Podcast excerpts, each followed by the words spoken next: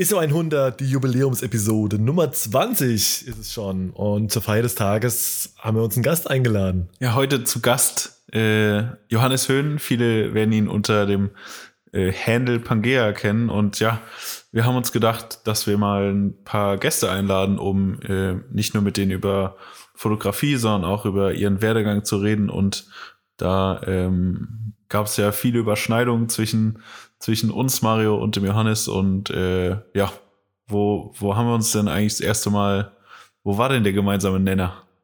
Ja, ich glaube, wir kommen ja alle so ein bisschen, äh, haben unsere Foto, ersten Fotoerfahrungen äh, mit, äh, mit unseren Turnschuhen gemacht.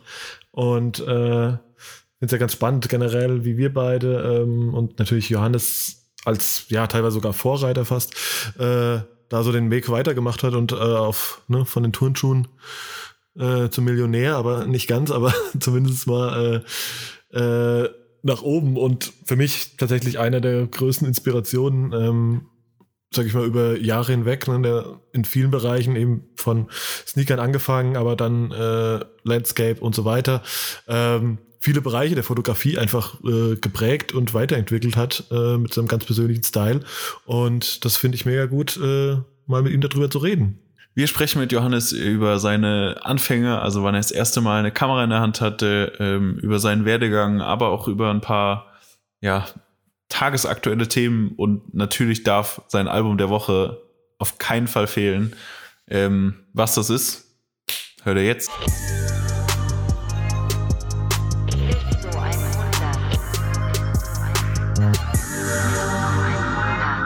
Yo, willkommen bei ISO 100, die 20. Episode, das Jubiläum und auch das erste Mal einem Gast. Wir haben es im Intro schon angekündigt.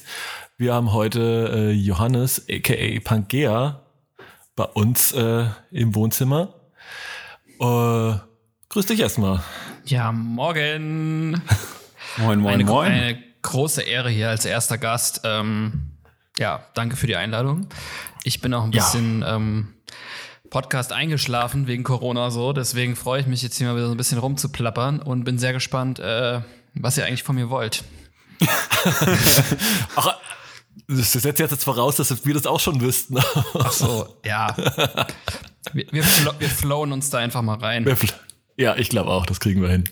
Safe. Genau, vielleicht Fangen wir doch einfach mal damit an. Äh, ich glaube, das würde jetzt mal unterstellen, dass die Menschen, die äh, dem Podcast und sowohl äh, mir und Sascha folgen, wahrscheinlich zu 99,875 Prozent äh, auch deinen Instagram-Account kennen, Johannes.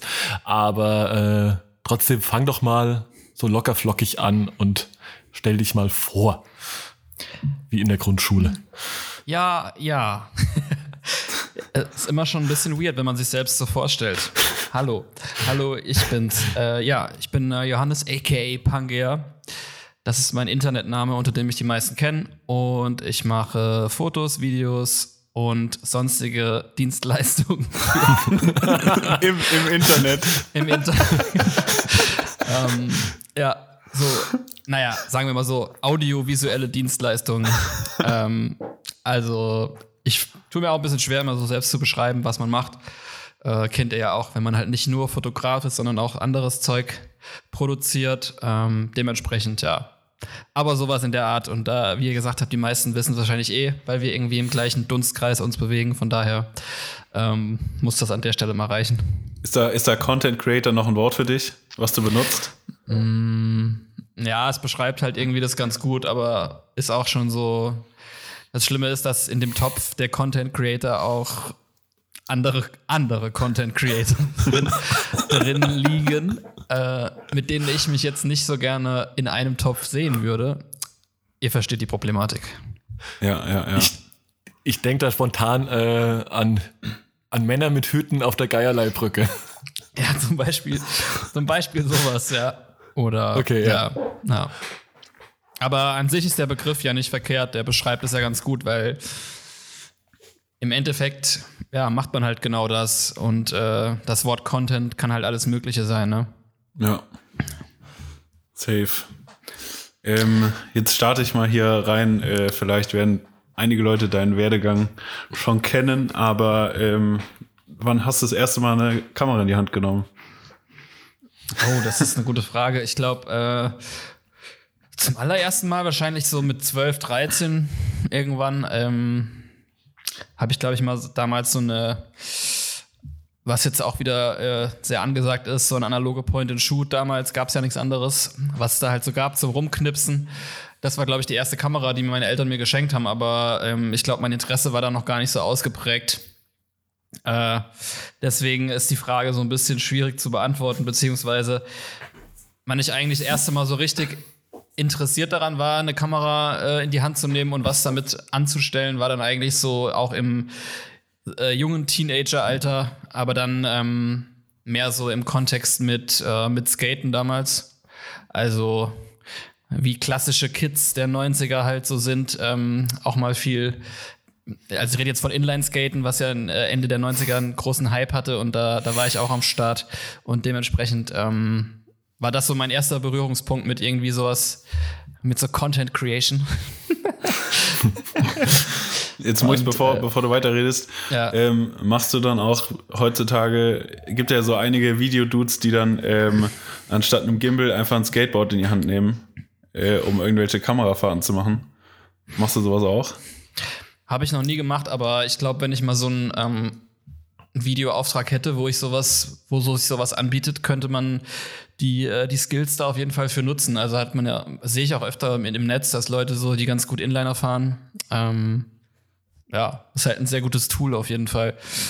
Wenn du dann halt ein Gimbal auf Skates benutzt, ist halt mega krass. Kannst du schon krasse Sachen mitmachen, glaube ich. Ja, ja, ich hatte nur letztens irgendein Video gesehen, wo jemand halt mit dem Skateboard und einer Red oder sowas so ein Riesenteil da drauf gefahren ist. Ich hätte mir nur gedacht, okay, ey, ich hätte das komplette Setup sowas von zerstört. Ja, ich mit dem Skateboard ich auf jeden Fall auch. Aber, ja. Ähm. ja, es ist aber echt krass. Mir ist es auch äh, so ein bisschen, ja, auch in den letzten Zeit super aufgefallen, dass ich super viele ähm, DOPs kenne, die also wahrscheinlich auch genauso halt mit dem Skateboard angefangen haben, da auch damals wahrscheinlich mit einer, weiß ich nicht, hier Mini-DV, Sony Cam gestartet haben, die jetzt halt ja, eben mit einer Red oder was auch immer, halt richtig, ähm, da aber so halt den Dolly selbst machen mit, äh, mit dem Skateboard halt, ne? Also ja, da ist jetzt safe. irgendwie, hab ich sicher irgendwie vier, fünf Dudes, die mir spontan einfallen, aus meinem näheren Bekanntenkreis, ähm, was halt mega geil ist, ne? Aber. Ja, es gibt mega viele, die aus dem so ähm, Skate-Bereich oder auch so Snowboarden, also so Extremsportbereich generell, glaube ich, da so in unserem Alter sind und da so auch irgendwie ihren Einstieg gefunden haben und mittlerweile teilweise so richtig krasse ähm, Produktionsfirmen am Start haben und so. Also ist schon, schon beachtlich, was da so draus wird teilweise.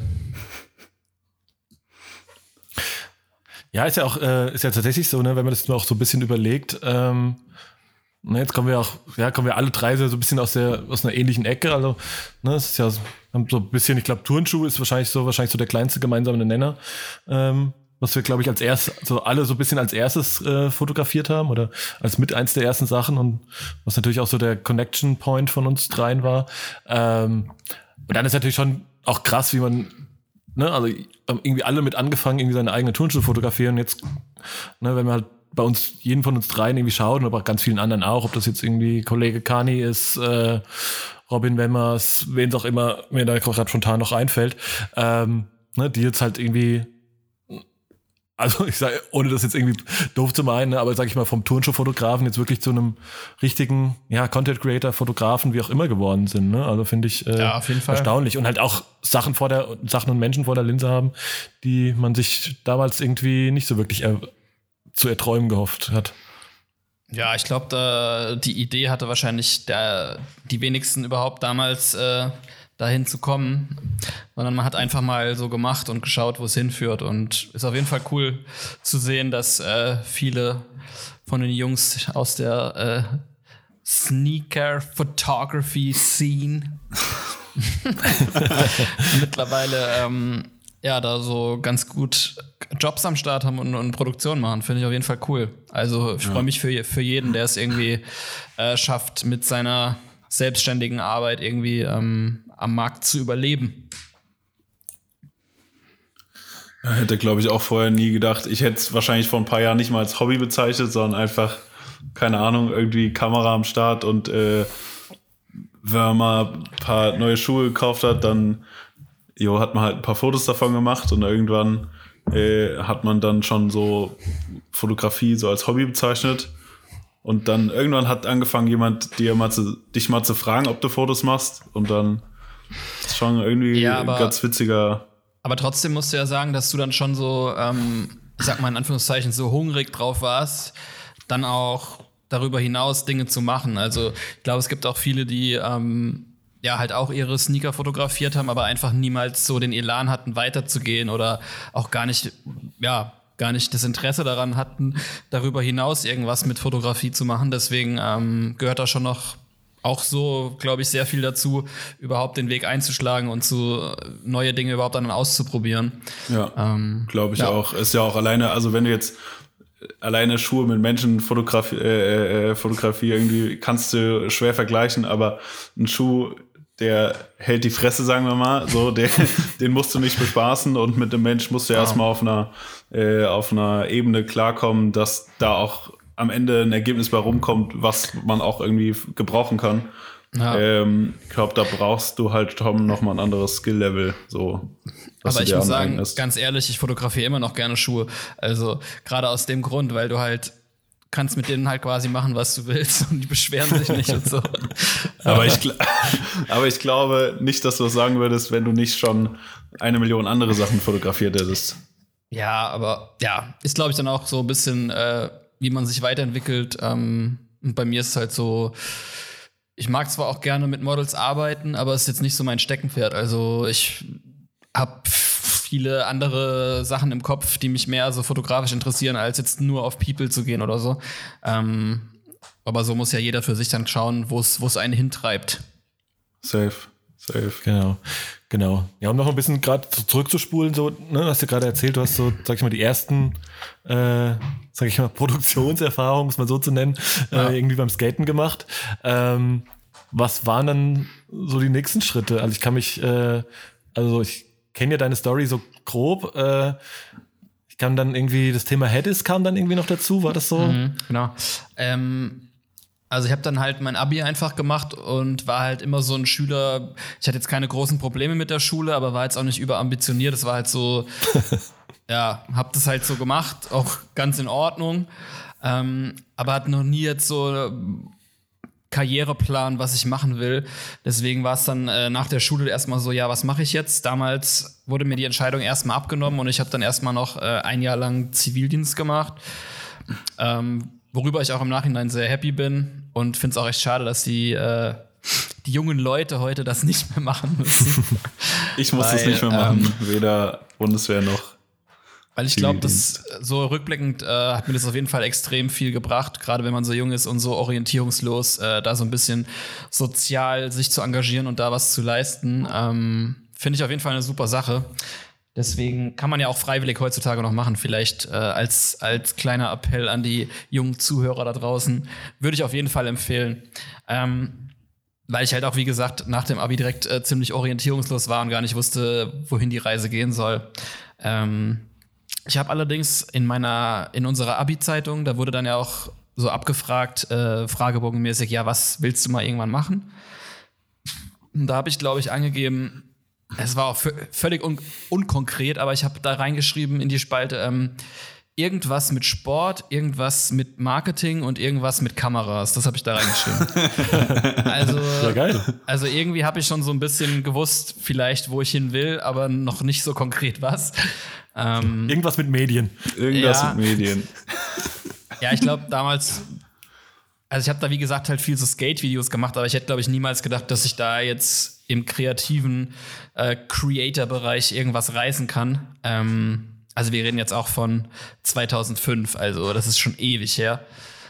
Ähm, ja, aber so habe ich dann quasi nach meinem Zivildienst überlegt, was, was will ich jetzt machen? Ja, okay, gehst halt an der Uni und studierst irgendwas und äh, habe dann ähm, irgendwie gedacht, ja, was studiere ich jetzt eigentlich? Keine Ahnung. Und bin dann halt irgendwie auf äh, Sportstudium gekommen. Und ähm, dann muss man ja, wenn man Sport studieren will, äh, so diverse Eignungstests machen, um an den Unis überhaupt angenommen zu werden. Und ich hatte dann zweimal in Rheinland-Pfalz das Ganze probiert. Einmal an der Uni in meiner Heimatstadt, in Kaiserslautern, wo ich herkomme. Und einmal an der Uni Mainz. habe ich beide halt verkackt. Und Muss man da nicht auch 3000 Meter in irgendwie Ja, es so ist- Cooper-Test-mäßig laufen? ist auch dabei, ähm, aber bei den beiden bin ich jeweils gar nicht so weit gekommen. Ähm, das Krasse ist, dass halt die Bundesländer da ganz unterschiedlich sind und die verschiedene Disziplinen haben oder Dinge, die du halt machen musst. Und in Rheinland-Pfalz, das hat mir anscheinend nicht so gelegen, weil die hatten echt so ein paar fiese Dinger. Ähm, naja, auf jeden Fall war dann so mein, mein letzter Strohhalm sozusagen äh, hier in Köln bei der Deutschen Sporthochschule. Dann habe ich da halt noch den Eignungstest probiert und den habe ich dann äh, irgendwie schicksalhaft, keine Ahnung, habe ich den halt bestanden.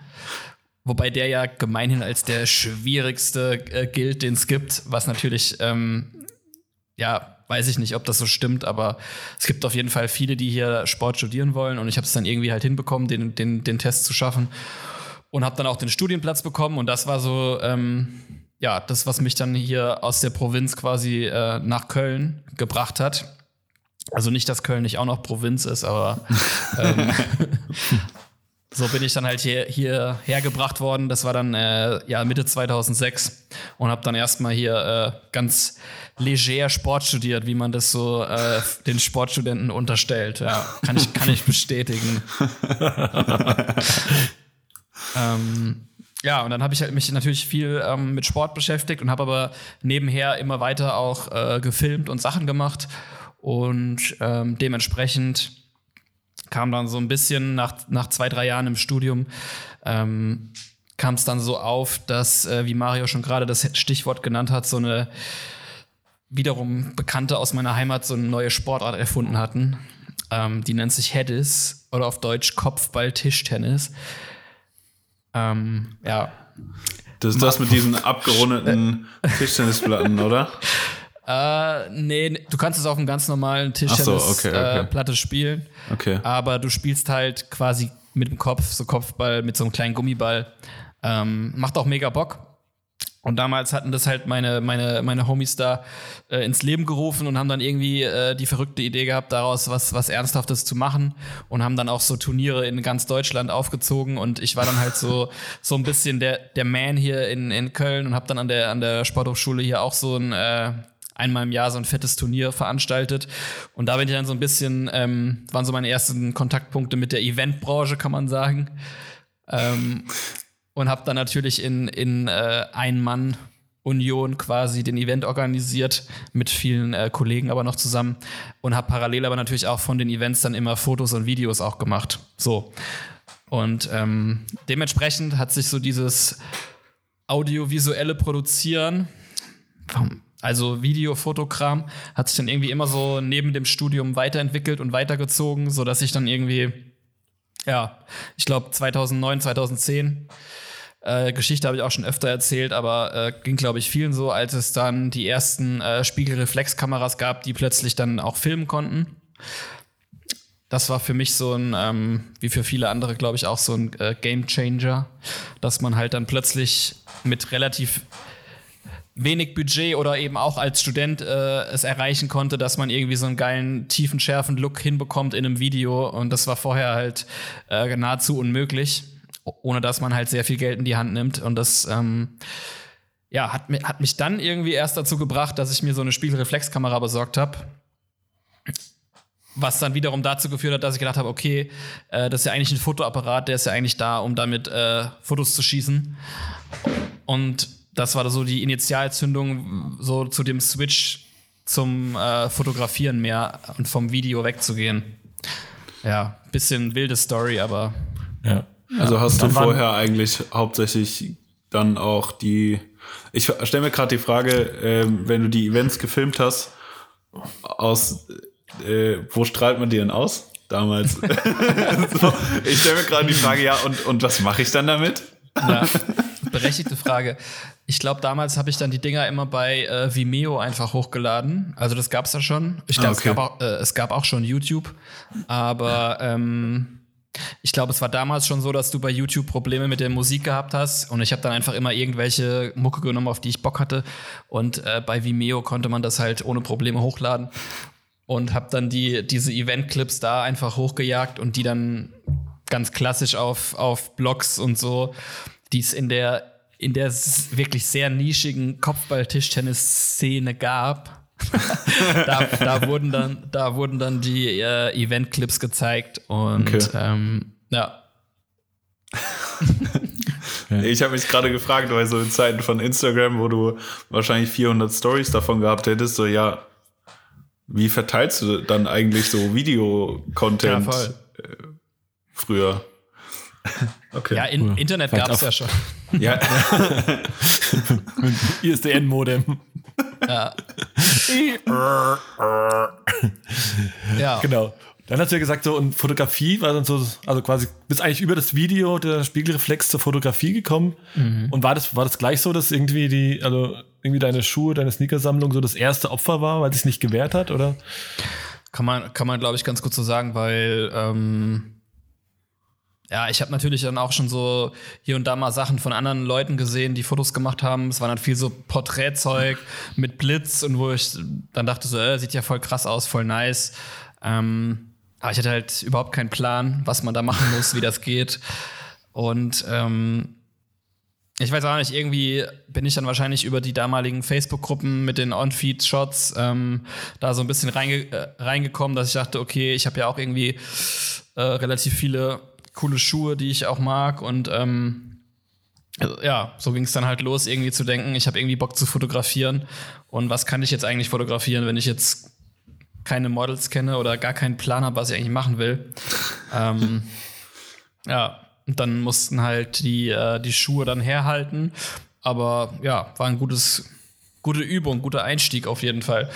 Und dann einfach äh, immer so nachmittags, abends oder wann auch immer Bock gehabt, rausgegangen irgendwie ähm, angefangen, irgendwie rum zu experimentieren und, und Dinge zu tun. Und äh, ja, ich glaube, ich habe auch noch bis äh, bestimmt zwei, keine Ahnung, die ersten anderthalb Jahre habe ich auch nur JPEG fotografiert, weil ich auch gar nicht, gar keinen Peil hatte, was überhaupt, was überhaupt RAW-Fotos sind, was es bringt, keine Ahnung. Ähm, ja, schon crazy. Aber man lernt ja doch okay, krass, ja. sehr schnell dazu und so. Deswegen, ähm, ja. ja. Ich glaube, das erste Foto, ja, was ich von dir gesehen habe, war irgendwas auf äh, den einschlägigen Facebook-Gruppen, so What's on my feed today. Ähm, ein Bild, was war das? War das ein 90, 90er OG und im Hintergrund ähm, Kölner Dom? Ja, das habe ich mal gemacht. Das, ja. war, das war aber schon äh, in der advancederen Zeit. Ja, auf jeden Fall. Okay, ja, ja, ja. ja. ja also das wäre jetzt eins, wo ich mich dran erinnern könnte, das von dir gesehen zu haben. Äh, ja. Da gab es schon einige weniger ambitionierte Fotos vorher auf jeden Fall. Ja, genau. Also ich kann mich auch noch an so 97er Rio erinnern und irgendwie so, ich glaube auch so hier äh, New Balance 1300 äh, A-Life und so Geschichten. Ja. Also die Bilder, die mir noch als erste irgendwie im Kopf hängen geblieben sind. Ja. Aber es war auf jeden Fall mal immer so, wenn in, gefühlt irgendwie ein, zweimal die Woche äh, irgendwie bei Facebook aufgepoppt ist, äh, Johannes just posted a Picture to their Group oder wie auch immer, äh, dann mhm. war das schon immer auch immer so ein kleines Beben, weil der ja schon, also muss ich jetzt mal sagen, so aus, ne, jetzt so aus meiner Warte damals und auch eigentlich heute noch, damals schon so ein bisschen immer das, äh, ne, das, die, die Messlatte immer so ein bisschen nach oben geschoben hast. Ne? Also es gab noch diesen, äh, ich glaube, ist es Franzose oder Schweizer irgendwie, ja, Harun. der irgendwie ganz oft auch. Nee. Äh, nee, es gab noch äh, so einen Seth West, Ja, genau, genau. Der auch ja. immer irgendwie ganz krasses Zeug mit geilen Vintage ja. Stuff machen, aber auch relativ aufwendig. Ähm, aber war schon, war dann schon immer so, so, immer so ein kleiner Battle, wer dann irgendwie so das, äh, das, das, das ja. nächste sich dann so gegenseitig übertrumpft.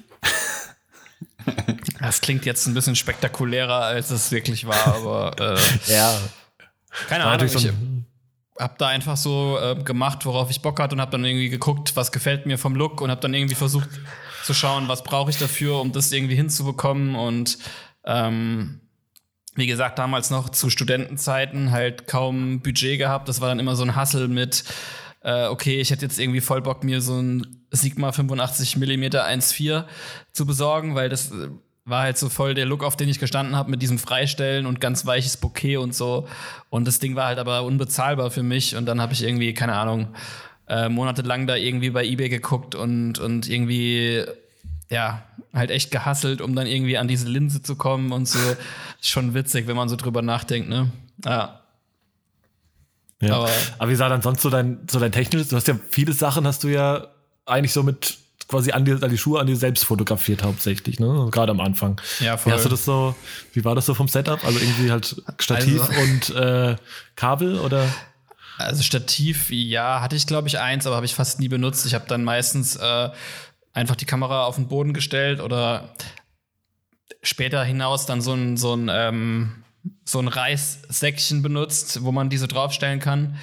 Ähm, und dann ganz zu Beginn einfach wirklich quasi die Kamera eingerichtet und irgendwie zum Beispiel dann, äh, weiß ich nicht, irgendeinen Gegenstand kurz dahingestellt, wo ich dann stehen würde, das quasi scharf gestellt und dann auf manuellen Fokus umgestellt und dann Selbstauslöser mit 10 Sekunden. Ich hatte auch am Anfang keinen keinen Fernauslöser. Das heißt, ich habe dann wirklich auf die Kamera gedrückt, 10 Sekunden, habe dann versucht, mich an diese Stelle zu stellen, die ich scharf gestellt habe und dann irgendwie die Pose hinzubekommen, dass es gut aussieht. Also dementsprechend habe ich zeitweise auch äh, bestimmt so eine Stunde gebraucht, bis ich dann mal irgendwann so einen Shot hatte, der scharf war, wo die, äh, wo die Pose gestimmt hat und keine Ahnung, wo ich irgendwie zufrieden war. Und, ähm, und, die, und die Pinroll nicht aufging. Genau. ja, ist schon, ist schon krass so. Man, man belächelt es so heute, aber irgendwie äh, auf so einigen Ebenen, wenn man drüber nachdenkt, hat es einen doch irgendwie weitergebracht, weil man natürlich viel dabei gelernt hat, im, seine Kamera zu bedienen, irgendwie Bildaufbau zu machen äh, und so weiter und so fort. Ähm, auch wenn es irgendwie, wenn man heute drüber nachdenkt, absolut lächerlich ist. Und wenn ich mir jetzt vorstelle, ich hätte so ein irgendein Anwohner oder irgendwer hätte mich mal dabei gefilmt, wie ich dann, keine Ahnung, im Zeitraffer anderthalb Stunden da so eine Scheiße fabriziere. äh, äh, du wirst auf jeden Fall die Top-Page bei Influencers in the Wild. ja. Oh fuck, auf jeden Fall, Mann. ich habe ja, das, hab das auch, auch immer ganz immer gedacht, es gibt ja immer, also habt ihr bestimmt auch ja gemacht, so quasi auch die selbst ausgelösten Shots, also mit welcher Technik auch immer, indem man halt irgendwie springt, ne? Also sei es irgendwie so in der Pfütze springen und, ne?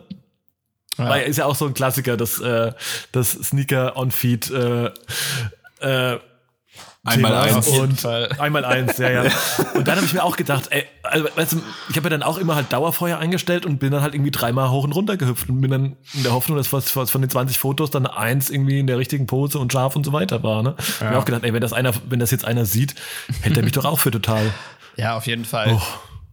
Aber auf ja. der anderen Seite, wenn man jetzt ähm, es mal so sieht und sich zum Beispiel so Leute wie diesen äh, Jordi Koalitic oder wie der heißt, anguckt heutzutage, die halt mega viral gehen, mit genau, mit eigentlich genau diesem Wow-Effekt sozusagen. Mhm. Also so ein unspektakuläres Behind-the-Scenes-Video, wo du eigentlich so denkst, hä, okay.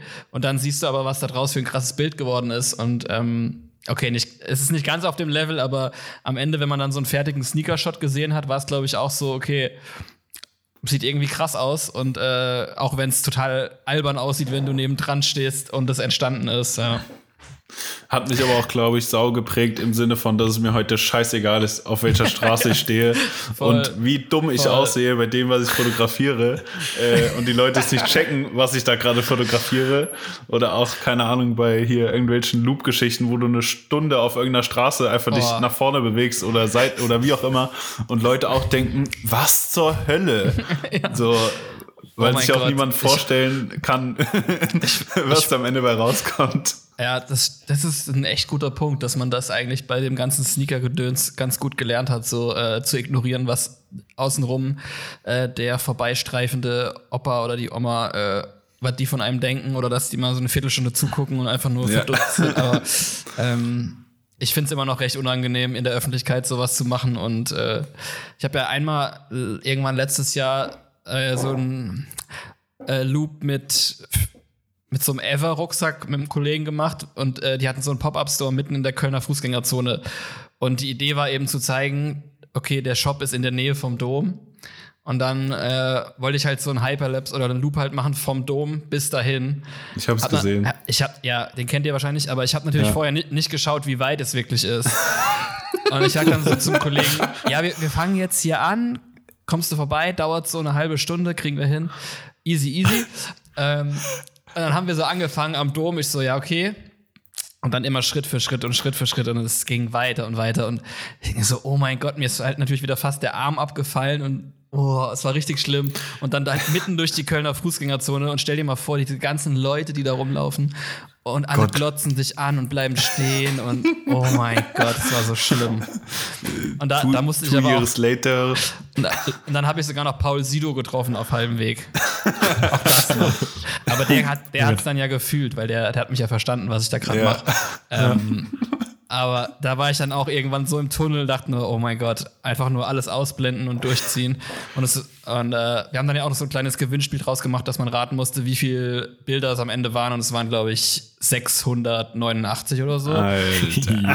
Also, oh mein Gott, richtig krass. Ja. Aber ähm, ja, aber selbst aber, wenn du den Leuten, wenn jemand fragt und du willst es den Leuten erklären, sie würden es ja eh nicht verstehen am Ende, weil ja, entweder gucken sie weird an, dass du da dumm rumstehst, um einen Schuh zu fotografieren oder so, ja, ja, da wird dann, da wird dann ein, ein Gift draus oder ein Video. hm. Ah ja, okay. Nee, ja, deswegen, ja. deswegen darfst du gar nicht, gar nicht anfangen, irgendwas zu beantworten. Am besten, am besten ist natürlich einfach Kopfhörer, Kopfhörer reinmachen und dann denken die, okay, der hört eh nichts. Ja. Ganz, ganz apathisch tun. Mhm. Ja, genau. Ganz wichtig. Genau. So. Deep, Deep, Concentration. Ja. Um jetzt hier äh, die Pangea-Story nochmal so ein bisschen äh, weiterzuführen und äh, so langsam in der in dem Jetzt und Hier anzukommen. Ja. Wie bist du denn, sag ich, von den, Einz äh, von den eigenen Turnschuhen? Äh, wann fingst du denn an mit Geld verdienen? Ähm, also ich habe dann mein Studium abgeschlossen tatsächlich. Also ich bin äh, Diplom-Sportwissenschaftler. Ähm, was aber erstmal nicht viel bedeutet, weil es ging mir eigentlich zum Ende, Endpunkt meines Studiums ging es mir genauso wie am Ende der Schule. Ich hatte immer noch keine Ahnung, was ich eigentlich machen will. Ähm, das ist, glaube ich, das Schicksal, was viele Sportstudenten ereilt. Aber ähm, ich habe dann irgendwie ein Jahr lang noch mit den äh, Kollegen, die diese Kopfballtischtennis-Geschichte entwickelt hatten, äh, habe ich dann nach meinem Studium noch ein Jahr mit denen zusammen an so einem Startup gearbeitet und um das quasi als Firma aufzuziehen. Ähm, da war nur ein bisschen das Problem, dass äh, die Jungs halt weiterhin in, in Rheinland-Pfalz da in Lautern sitzen wollten und ich wollte halt auf keinen Fall dauerhaft zurück. Deswegen musste ich immer so ein bisschen pendeln und es war dann irgendwie, hat sich dann bald abgezeichnet, dass es das irgendwie nicht so ganz äh, zusammengeht mehr. Und äh, deswegen war das absehbar, dass das nur ein Jahr geht. Und danach habe ich dann eigentlich gesagt, okay, ähm, ich probiere jetzt einfach mal mit Foto- und Videojobs irgendwie über die Runden zu kommen. Und ähm, ich glaube, das war dann auch so die Zeit, vielleicht kurz davor, wo ich überhaupt meine ersten Aufträge bekommen habe, für die Leute mir Geld gegeben haben. Ich weiß gar nicht mehr, was das allererste war. Ich wenn ich mich recht erinnere, war das ein Auftrag von, äh, von Sneaker Freaker Germany damals. Äh, da ging es darum, diese ersten ähm, Puma XT1 Retros, von denen sollte ich so einen kleinen On-Feed-Clip machen. Ja. Das war, glaube ich, so mit der erste, äh, in Anführungszeichen, Paid-Job. War natürlich, war, war natürlich grottenschlecht bezahlt, aber ich war halt, ich war natürlich froh über alles, was ich irgendwie machen konnte und irgendwie ein bisschen äh, Kontakte aufzubauen. Und ähm, das war, glaube ich, so das allererste, wofür Leute mich dann wirklich bezahlt haben oder wo ich dann eine Rechnung geschrieben habe. Und dann habe ich auch, ähm, ich glaube, zwei, drei Hochzeiten mal gemacht im Bekanntenkreis. Ähm, fand ich auch ehrlich gesagt teilweise ganz cool. Also, ich hätte mir, glaube ich, auch vorstellen können, wenn ich jetzt nicht in diesem äh, Sneaker-Streetwear-Bereich so bisschen äh, Fuß gefasst hätte, hätte ich vielleicht mir auch vorstellen können, so wirklich auf Event oder Hochzeiten da mehr zu machen. Ähm, aber bin eigentlich ganz froh, dass es anderweitig geklappt hat.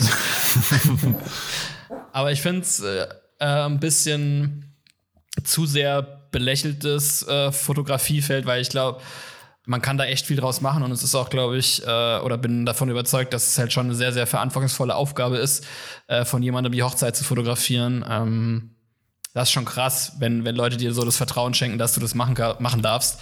Und äh, natürlich ist es auf, könnte man wahrscheinlich auch einen ganzen Podcast, äh, gibt es wahrscheinlich, glaube ich, sogar eigene Hochzeitsfotografie-Podcasts, weil es auch ein super umfangreiches Thema ist. Von äh, Preisgestaltung bis keine Ahnung was. Aber ähm, ja, ja. finde es gar nicht so uninteressant. Im Endeffekt ist es ja auch eine Art von Eventfotografie, wenn du so willst. Und das hat mich eigentlich schon immer interessiert. Ähm, ja, Events sind halt eigentlich auch ganz spannend, die zu dokumentieren.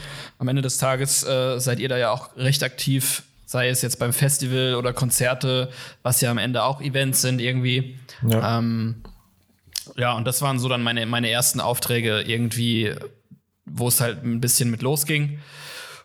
Und ich glaube, das, was dann für mich der, ähm, der Punkt war, wo ich gesagt habe, okay, ich versuche jetzt wirklich dauerhaft irgendwie damit über die Runden zu kommen, war dann 2013. Ähm, da war ich dann quasi so drei Monate lang Freelancer und dann hatte ich auch über wiederum Sneaker Freaker Germany, die damals in dem in der gleichen Unternehmergruppe äh, geführt wurden wie das Splash Festival. Dementsprechend waren die damals quasi hatten die so eine kleine Side-Event-Bühne auf dem Splash 2013.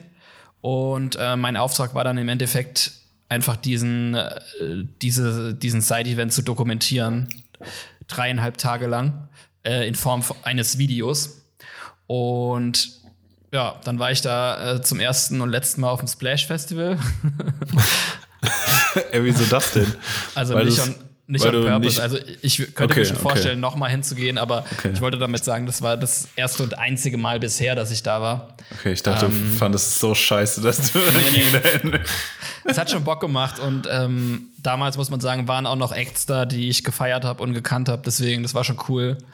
Ähm, heutzutage würde ich mir echt schwer tun, glaube ich. Ähm, aber da würde man ja, die sicherlich ganzen, die ganzen Hab ich, beim, hab ich bei Mario letztes Jahr auch ja, gemerkt. Ja. Mario stand auch bei jedem zweiten Act so Hände so. Kopfschütteln. Was passiert hier gerade? Ja, aber Sascha kannte natürlich wieder alle äh, aus seinem äh, Modus Mio, Spotify, Release Radar. Ja, ich sehe ja, ich sehe ja bei dir immer äh, freitags die neuen Releases, was, wovon ich nichts kenne. Aber ähm, okay. Ich versuche auch nicht nur Deutschrap-Kram zu posten, nur mal hier. Ja, ich höre ja, ich hör ja auch Deutschrap, aber offensichtlich ganz andere Sachen, aber ist ja auch in Ordnung. ähm, naja, auf jeden Fall war ich dann da auf diesem Splash und es war auch mega cool. Und äh, das war auch, glaube ich, das erste Mal, dass das Splash von Snipes gesponsert wurde. Damals, 2013.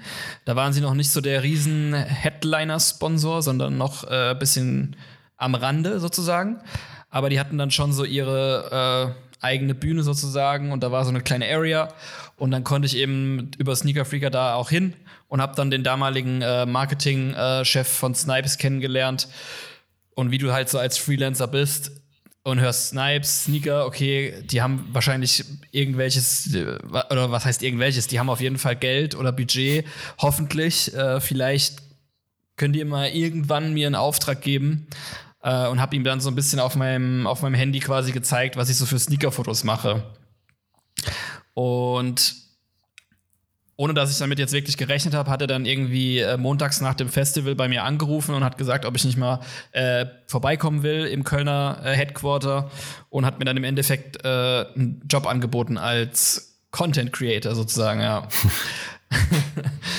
oder als, als Sneaker-Fotograf für Snipes, ja, was irgendwie schon abgefahren war. Ähm, aber ich habe mich natürlich mega gefreut und habe das dann auch auf jeden Fall gemacht, weil das dann auch so, wie gesagt, so ein bisschen, ähm, ja, mir die Sicherheit gegeben hat zu sagen, okay, ich kann das jetzt irgendwie weiter verfolgen und irgendwie mit, mit tatsächlich am Ende des Tages auch noch wirklich Sneaker-Fotografie irgendwie Geld verdienen und damit meine Miete bezahlen und so. Das war halt schon irgendwie, äh, irgendwie eine krasse Vorstellung. Aber im Ende des Tages kam da ganz viel auch Glück wahrscheinlich äh, und, und irgendwie viele Faktoren zusammen, die gepasst haben, dass, dass ich in Köln wohne, wo auch das Snipes Headquarter ist, dass ich genau in dem Moment ähm, halt Sneaker-Fotos auf einem bisschen höheren Level als alle anderen gemacht habe, was dann dementsprechend aber auch der, der Marketing-Dude so erkannt hat oder das Potenzial schon damals erkannt hat, dass es wichtig werden wird für solche Unternehmen wie Snipes oder für Sneaker-Stores allgemein und dann quasi in mich auch investiert hat und gesagt hat, ähm, ja, ich, ich gebe dir jetzt einfach mal einen Job und mach mal dein Ding und probier rum. ich meine, das war, ich glaube, das war intern auch, also da hat jetzt von Snipes Seite, glaube ich, niemand so richtig dran geglaubt, dass man so jemanden braucht. Also wir reden jetzt von 2013. Ähm, ich habe mir auch eben vorgestellt, auch als du die Puma-Story mhm. erzählt hast, äh, wie Content denn damals ausgesehen hat für Sneaker und also Werbung für Sneaker und, und äh, Streetwear, was ja damals wahrscheinlich noch ein bisschen separierter war als, als heute, äh, wie da Content ausgesehen hat. Weil ich meine, dass diese ganze Sneaker-Fotografie so, wie sie durch dich und so entstanden ist, hat ja schon ein großes Bild auch für, für Marken und Stores und sowas geprägt, dass das heute so aussieht, wie es aussieht und auch auf dem Level, würde ich jetzt ja, mal sagen. Irgendwie schon, ja, das stimmt. Ähm, wobei, ich finde, das kann man immer so ein bisschen, bisschen schwer nur isolieren von allen anderen Entwicklungen, die da noch so mit reinspielen. Äh, generell einfach war das ja genau die Zeit, wo diese ganz große Welle an Sneaker-Hype auf, auf ja, die ja. Welt zugekommen ist. Dementsprechend, ähm, ja, es ist so ein bisschen schwer isoliert zu betrachten, aber auf jeden Fall war das, glaube ich, so ja, von Snipes in dem Moment oder von dem, von dem Marketingchef auf jeden Fall der richtige Move, mich da quasi zu holen und zu sagen, ähm, der macht jetzt für uns nichts anderes, als die Ware quasi zu nehmen und irgendwie cool zu inszenieren draußen in den Straßen und dass wir das dann auf unserem Social Media posten können. Das war so, glaube ich, die, die Grundidee hinter meiner Position. Ähm, wobei man dazu sagen muss, dass es für mich natürlich auch äh, noch ein ganz großer Lernprozess war, der da stattgefunden hat, weil ich jetzt auch im Endeffekt noch absolut in den Kinderschuhen steckte, was irgendwelche Fototechniken und so an, anging. Deswegen war es für mich natürlich auch cool, da so quasi ähm, freie Bahn zu haben. Ich konnte einfach ausprobieren, machen, äh, war natürlich auch extrem motiviert, da Gas zu geben. Und ähm, ja, schon krass irgendwie.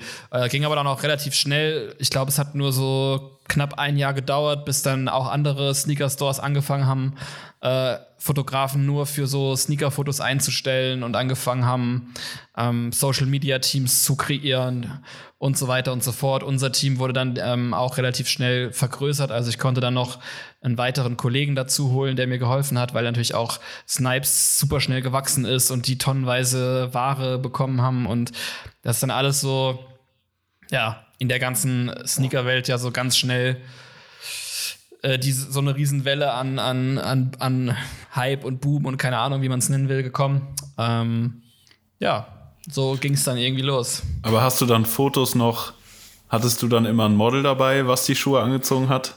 Oder oh. warst du am Anfang auch noch allein unterwegs? So. Ich war, ich war ähm, nicht nur am Anfang, sondern eigentlich fast die ganze Zeit zu 90 Prozent allein unterwegs. Ähm, dementsprechend war es natürlich auch eine Herausforderung. Ich habe dann eigentlich das, was ich vorher für mich gemacht habe, habe ich dann im Endeffekt für, für meinen Arbeitgeber gemacht. Also ich habe dann äh, irgendwie, keine Ahnung, ein Dreier Jordan Fire Red, der rauskam, der Retro. Das war einer meiner ersten äh, ja, so Arbeitsaufträge, die ich hatte, das weiß ich noch. Und dann habe ich irgendwie, oh Mann, dann habe ich irgendwie den, den Schuh halt mitgenommen ähm, und habe ihn dann halt auch, wie ich es kannte, halt selbst angezogen und meine, meine alte Technik halt benutzt irgendwie. Natürlich dann schon mit, mit Fernauslöser und so, aber ähm, hab mir dann noch irgendwie so Fondue-Brennpaste besorgt und hab dann ähm, äh, auf, in so einem Park in Köln auf so einem Stein die, die Paste verteilt und die dann angezündet und dann da so einen On-Feed-Shot gemacht und so. Also so richtig. ich habe mich dann schon, hab mich dann schon ins Zeug gelegt, ja. Ähm, aber ja, das ist auch so ein Thema. Ich habe da natürlich ganz lange irgendwie auch so ein bisschen gestruggelt, weil ja, man sich selbst fotografieren ist halt irgendwie super schwierig. Da kannst du auch nicht viel variieren. Aber es war halt dann auf der anderen Seite auch nicht drin, dass die jetzt direkt gesagt haben, hier, du kriegst noch äh, dauerhaft eine Person dazu, die nur für dich die Schuhe anzieht und so. Ja, das, ja. Das, das, will ja auch kein normaler Mensch länger als zwei Wochen für ein Praktikum machen oder so. Also, also ich meine, irgendwie ist es auch äh, ja, lässiger Job, einfach ein paar Sneaker anziehen und so, aber ich glaube, das wird auch schon relativ schnell sehr langweilig.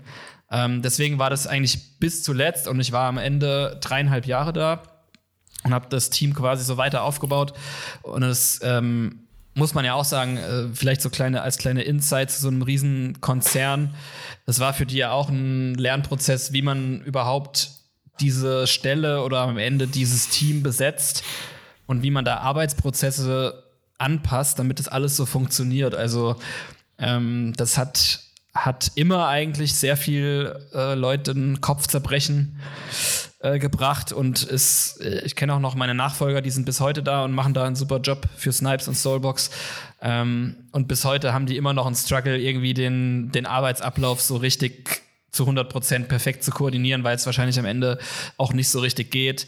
Ähm, da kommt man auch ganz, ganz schnell an so einen Punkt, vielleicht um jetzt mal auf so ein bisschen andere Ebene zu kommen, ähm, wenn man sich halt fragt, inwiefern funktioniert es überhaupt, dass du eine kreativ schaffende Person in eine Festanstellung packst? Oder sagen wir mal, du willst von jemandem eine kreative Leistung abrufen und die muss er halt in einem 9-to-5-Job oder in meinem Fall äh, waren es immer nur 20 Stunden die Woche, aber trotzdem quasi in so einem, in so einer Art 9-to-5-Job soll er halt quasi regelmäßig Kreativarbeit leisten für das Unternehmen. Ähm, und dann kommst du irgendwann an den Punkt, das war bei mir auch so, dass man natürlich sich weiterentwickelt und man, man macht dann hier und da mal so ein Projekt, was echt raussticht und wo man so denkt, okay, krass, damit habe ich jetzt irgendwie dem ganzen, der ganzen Firma so einen krassen Benefit geliefert. Aber am Ende des Monats hast du dann irgendwie doch nur so dein relativ bescheidenes äh, Angestelltengehalt auf dem Konto liegen. So. Um's, also nicht, dass jetzt nur Geld der Anspruch oder der, der Ansporn wäre, irgendwas zu machen, aber umso länger ich das gemacht habe, habe ich halt gemerkt, irgendwie geht so die Schere auseinander zwischen äh, Appreciation, die du halt kriegst von dem Unternehmen, für das du arbeitest, und auf der anderen Seite der Entlohnung. Ähm, mhm. Also ja, ja. du bist dann halt immer noch auf einem Gehaltsniveau, was, was eigentlich nicht besonders ist. Und wenn du es halt dann Natürlich kriegst du dann irgendwann mit, okay, Leute, die auf dem freien Markt so eine Leistung anbieten, von äh, kreativer Konzeption über Produktion bis Umsetzung, Nachbearbeitung, alles, was damit zusammenhängt, denkst du dir dann irgendwann auch so, äh, ja, okay, irgendwie komme ich mir so langsam so ein bisschen doof dabei vor, ähm, das alles hier quasi doppelt und dreifach im Monat als Leistung zu erbringen, aber ich koste am Ende das Unternehmen halt viel zu wenig dafür, was ich denen bringe. Ähm, und das ist, glaube ich, so ein bisschen was, äh, wahrscheinlich kennen das auch Grafikdesigner oder andere Leute, die kreativ arbeiten und in, in ähm, so größeren Unternehmen halt sitzen. Können auch kleinere Unternehmen sein. Ähm, mhm. Dass es dann irgendwann so dahin geht, dass man sich dann die Frage stellen muss, mache ich das jetzt noch weiter oder geht es für mich jetzt hier noch weiter? Habe ich noch irgendwie die Motivation und die Inspiration, ähm, um hier noch irgendwie was nach vorne zu bringen oder will ich halt irgendwie mein eigenes Ding machen? Ist ja, ja wie genau. du sagst, ist ja dann nicht nur so ein monetärer Faktor, sondern auch so ein, äh, ja, wie soll man es sagen, du bist ja dann praktisch in so einem, sage ich mal, kreativen Käfig, äh, dass du nicht, du, du machst die Arbeit zwar, aber du kannst sie nicht mehr so wertschätzen wie am Anfang und dadurch, ja, droppt ja auch deine Motivation halt ab und du, weiß nicht, du bringst vielleicht nicht mehr die Leistung, sage ich mal, in Anführungszeichen, die du mal erbracht hast und weißt halt, dass dein Skill-Level mittlerweile irgendwie mehr ist als das, was du gerade zu sein scheinst äh, ja. und und ja, dass du halt da ein bisschen ausbrechen willst dann in dem Fall. Klar, das, das kommt natürlich auch noch dazu. Äh, Nochmal ein anderer Aspekt, den du da ansprichst, dass man natürlich auch, ähm, oder das war bei mir natürlich auch so, das zu erkennen, das, was ich vorher gemacht habe, einfach aus Spaß an der Freude, meine Sneaker zu fotografieren, war plötzlich so, jemand erwartet es, dass du das jeden Tag machst und ja. äh, so viel und so gut wie möglich. Aber dann wird es halt auch irgendwann Fließbandarbeit und es wird für dich dein Alltag und dann irgendwann bist du auch einfach gelangweilt und genervt davon, immer wieder und immer mhm. wieder äh, Schuhe ausstopfen, Laces neu machen und so weiter und so fort, das ganze Pipapo. Und irgendwann ist es halt auch nur so, ja, wie du sagst, es ist halt so, du bist halt im Hamsterrad gefangen Du ja. musst halt, und es wird halt trotzdem erwartet, dass du immer wieder besser und besser und besser und geileren Scheiß machst. Ähm, aber ja, das ist dann auf, auf wieder, wiederum in vielen Ebenen, wo man, wo man daran, glaube ich, drehen kann. Dann ähm, müsste man von, von, der, von der Arbeitgeberseite dann eigentlich äh, jemanden haben, der das so ein bisschen pusht und dann sieht, okay, äh, der ist so ein kreativer Kopf, den können wir jetzt nicht zumüllen mit so unwichtigen Sachen sondern den wollen wir jetzt haben. Der macht halt dann vielleicht nur zwei Shootings im Monat, aber dafür kümmert er sich da um komplett geile kreative Konzepte und so. Ähm, aber ich glaube, du brauchst halt jemanden, der das halt erkennt. Ja, eben. Weil das ist ja, wie voll. wenn du einem Künstler sagst, du gehst jetzt mit deinem Album sechs Jahre auf Tour. Ja. So nach spätestens beim zweiten Jahr kotzt er jedes Mal, wenn er keine Ahnung, äh, es 500. Mal Humble spielen muss. So. ja, ja, das ist, ist, wahrscheinlich echt so. Und es ist, ich glaube, ich habe das ja so auch an meinen persönlich auch festgestellt, dass du irgendwann ab einem Punkt ähm, das hat, ne, Motivation ist ja schon so das Thema auch, ne, neben der, neben der Kohle, dass du halt schon auf der einen Seite schon natürlich immer alles gibst und irgendwie, aber gleichzeitig ist die Motivation doch noch eine andere, wenn du, wenn du es halt, wenn es halt auch irgendwie komplett dein eigenes Ding ist und du es voll in der Hand hast und dich auch hier und da vielleicht nicht an irgendwelche, ähm, sag ich mal, Unternehmensvorgaben oder Unternehmens, ja, Leitplanken irgendwie so kümmern musst, sondern so ein bisschen auch, ne, und jetzt vielleicht keinen hast, der also du hast vielleicht eine geile Idee, aber dein Vorgesetzter sagt dann, na, nee, trau ich, trauen wir uns nicht, ist vielleicht ein bisschen zu mutig vielleicht für das Unternehmen oder wie auch immer. Und das ist ja schon, schon nochmal ein anderes Thema, wenn du einfach das selbst für dich so ein bisschen in der, in der Hand hast. Aber so dies finde ich echt eine ganz spannende, so diese Weiterentwicklung finde ich eine ganz spannende äh, Thematik, was ich mir auch notiert habe, ähm, was ich ja so ein bisschen in meiner, sag ich mal so Halbaußen-Wahrnehmung äh, von dir, Johannes, äh, festgestellt habe oder so für mich kam es mir so vor, du hast halt irgendwie so, ne, Sneaker war halt irgendwie halt natürlich ein großes Thema, wo du, sag ich mal, fotografisch zumindest mal, sag ich mal, unserem Bereich, ähm, aber schon auch mit globalen Ausmaßen, vielleicht würde ich fast sagen, ähm, äh, das schon auch wesentlich geprägt hast, den Bereich. Und dann war so irgendwie der nächste Schritt zu sagen, okay, ich habe jetzt Bock, äh, irgendwie, ich habe jetzt irgendwann angefangen, meine Sneaker irgendwie draußen zu fotografieren und jetzt finde ich es ja draußen eigentlich auch ganz cool. Und jetzt hast du dich dann so ein bisschen, ja, sag ich mal, der Outdoor-Landscape, ähm, ja, Roaming-Fotografie äh, ja so ein bisschen verschrieben. äh, ne? Und hast dann quasi, würde ich fast auch sagen, dann wiederum also nicht alleine, natürlich dann mit, mit dem German Romos Kollektiv, dann auch irgendwie so diesen, den Bereich dann wieder so, ja, kann man schon fast, also würde ich fast sagen, revolutioniert, ne, und hat irgendwie eine komplette andere Art der, ähm, ja, der Landscape, Nature Photography halt irgendwie erfunden, ne, und dann und als ja. das irgendwie, dann habe ich immer so das Gefühl, als, als, als, so, jetzt haben wir das, äh, das Feld habe ich jetzt revolutioniert. Jetzt fange ich jetzt an äh, und mache halt irgendwie so die, die krassesten Cinemagraphs, Loops und so weiter. Also ist es dann irgendwie, ist es, ist es so, dass du sagst, okay, mir mit der Bereich irgendwie, ne, das habe ich jetzt durchgespielt, das Spiel, mir wird das jetzt langweilig oder? Mm, nee, also ich glaube, bewusst macht man das ja eh nicht. Ähm, äh, danke erstmal für dein Lob, das freut mich natürlich. Aber ähm, das ist, glaube ich, bei mir noch nie so eine ganz bewusste Entscheidung gewesen. Ich äh, will jetzt das machen und ähm, jetzt habe ich hier das Game zu Ende gespielt und jetzt kommt das, sondern ähm, vielmehr so, dass ich mich immer nach dem leiten lasse, was mein inneres Gefühl mir so vorgibt. Ähm, Gerade wenn man es jetzt bezieht auf irgendwas kreative Vision oder ähnliches, habe ich einfach immer nur auf das gehört, was, äh, was mir mein, wie soll man sagen, ähm, was mein Gefühl mir im Endeffekt für eine, für eine Richtung vorgibt. Und gerade so aus dem, wie wir es gerade besprochen haben, mit dem äh, in einem Unternehmen quasi fest zu sein und dann immer wieder das Gleiche zu machen und immer wieder in diesem Sneaker-Bereich, war dann doch irgendwann ein bisschen einseitig sodass ich eigentlich immer parallel schon überlegt habe, was, was könnten eigentlich so, also vielleicht unbewusst mehr als bewusst, aber irgendwie schon immer überlegt habe, irgendwie brauche ich noch was anderes oder irgendwie kann das jetzt nicht alles gewesen sein, so. Ähm, und dass ich dann irgendwie auch Bilder wahrgenommen habe von Natur, ähm, aber die, die eben dann in so einem neuartigen Stil gemacht waren. Davor hatte ich zu Landschaftsfotografie überhaupt keinen Bezug. Also, das ist im Endeffekt, keine Ahnung, man sieht dann irgendwas, was dann einen so catcht, ganz einfach gesagt.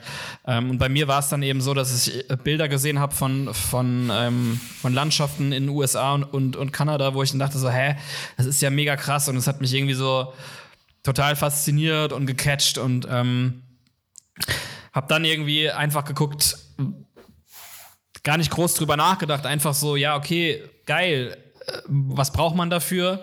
Ja, irgendwie epische äh, Gegebenheiten. Ähm, äh, wo habe ich die? Keine Ahnung. Äh, in Kanada, USA, Neuseeland. Geil, wie komme ich da hin? Oh, kostet ein bisschen viel Geld, was ich nicht habe.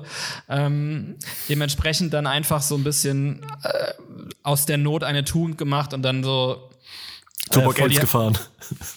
genau, zu Burg Els gefahren, tatsächlich. ja. Einfach mal, ähm, ja, einfach geguckt, was es vor der Haustür gibt. Und äh, dann habe ich relativ schnell festgestellt, dass es halt gerade hier bei uns in Deutschland super vielseitige äh, Wälder, Landschaften und alles Mögliche gibt.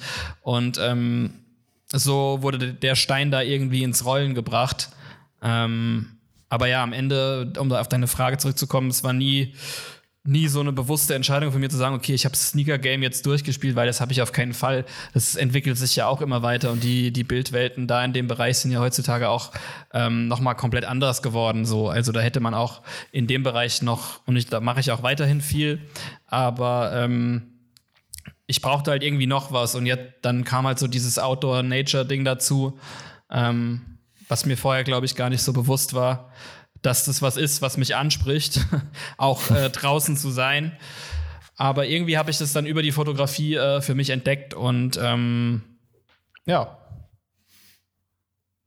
Ich habe mir noch, ich habe mir noch eine Frage aufgeschrieben, weil ich, äh, ich war vor zwei Jahren ähm, in Norwegen am Holmenkollen. Ähm, oben ist so ein Plateau, 600 Meter über irgendeinem so Fjord und also gut, natürlich war ich tagsüber da und nicht irgendwie bin ich nachts da hochgestapft.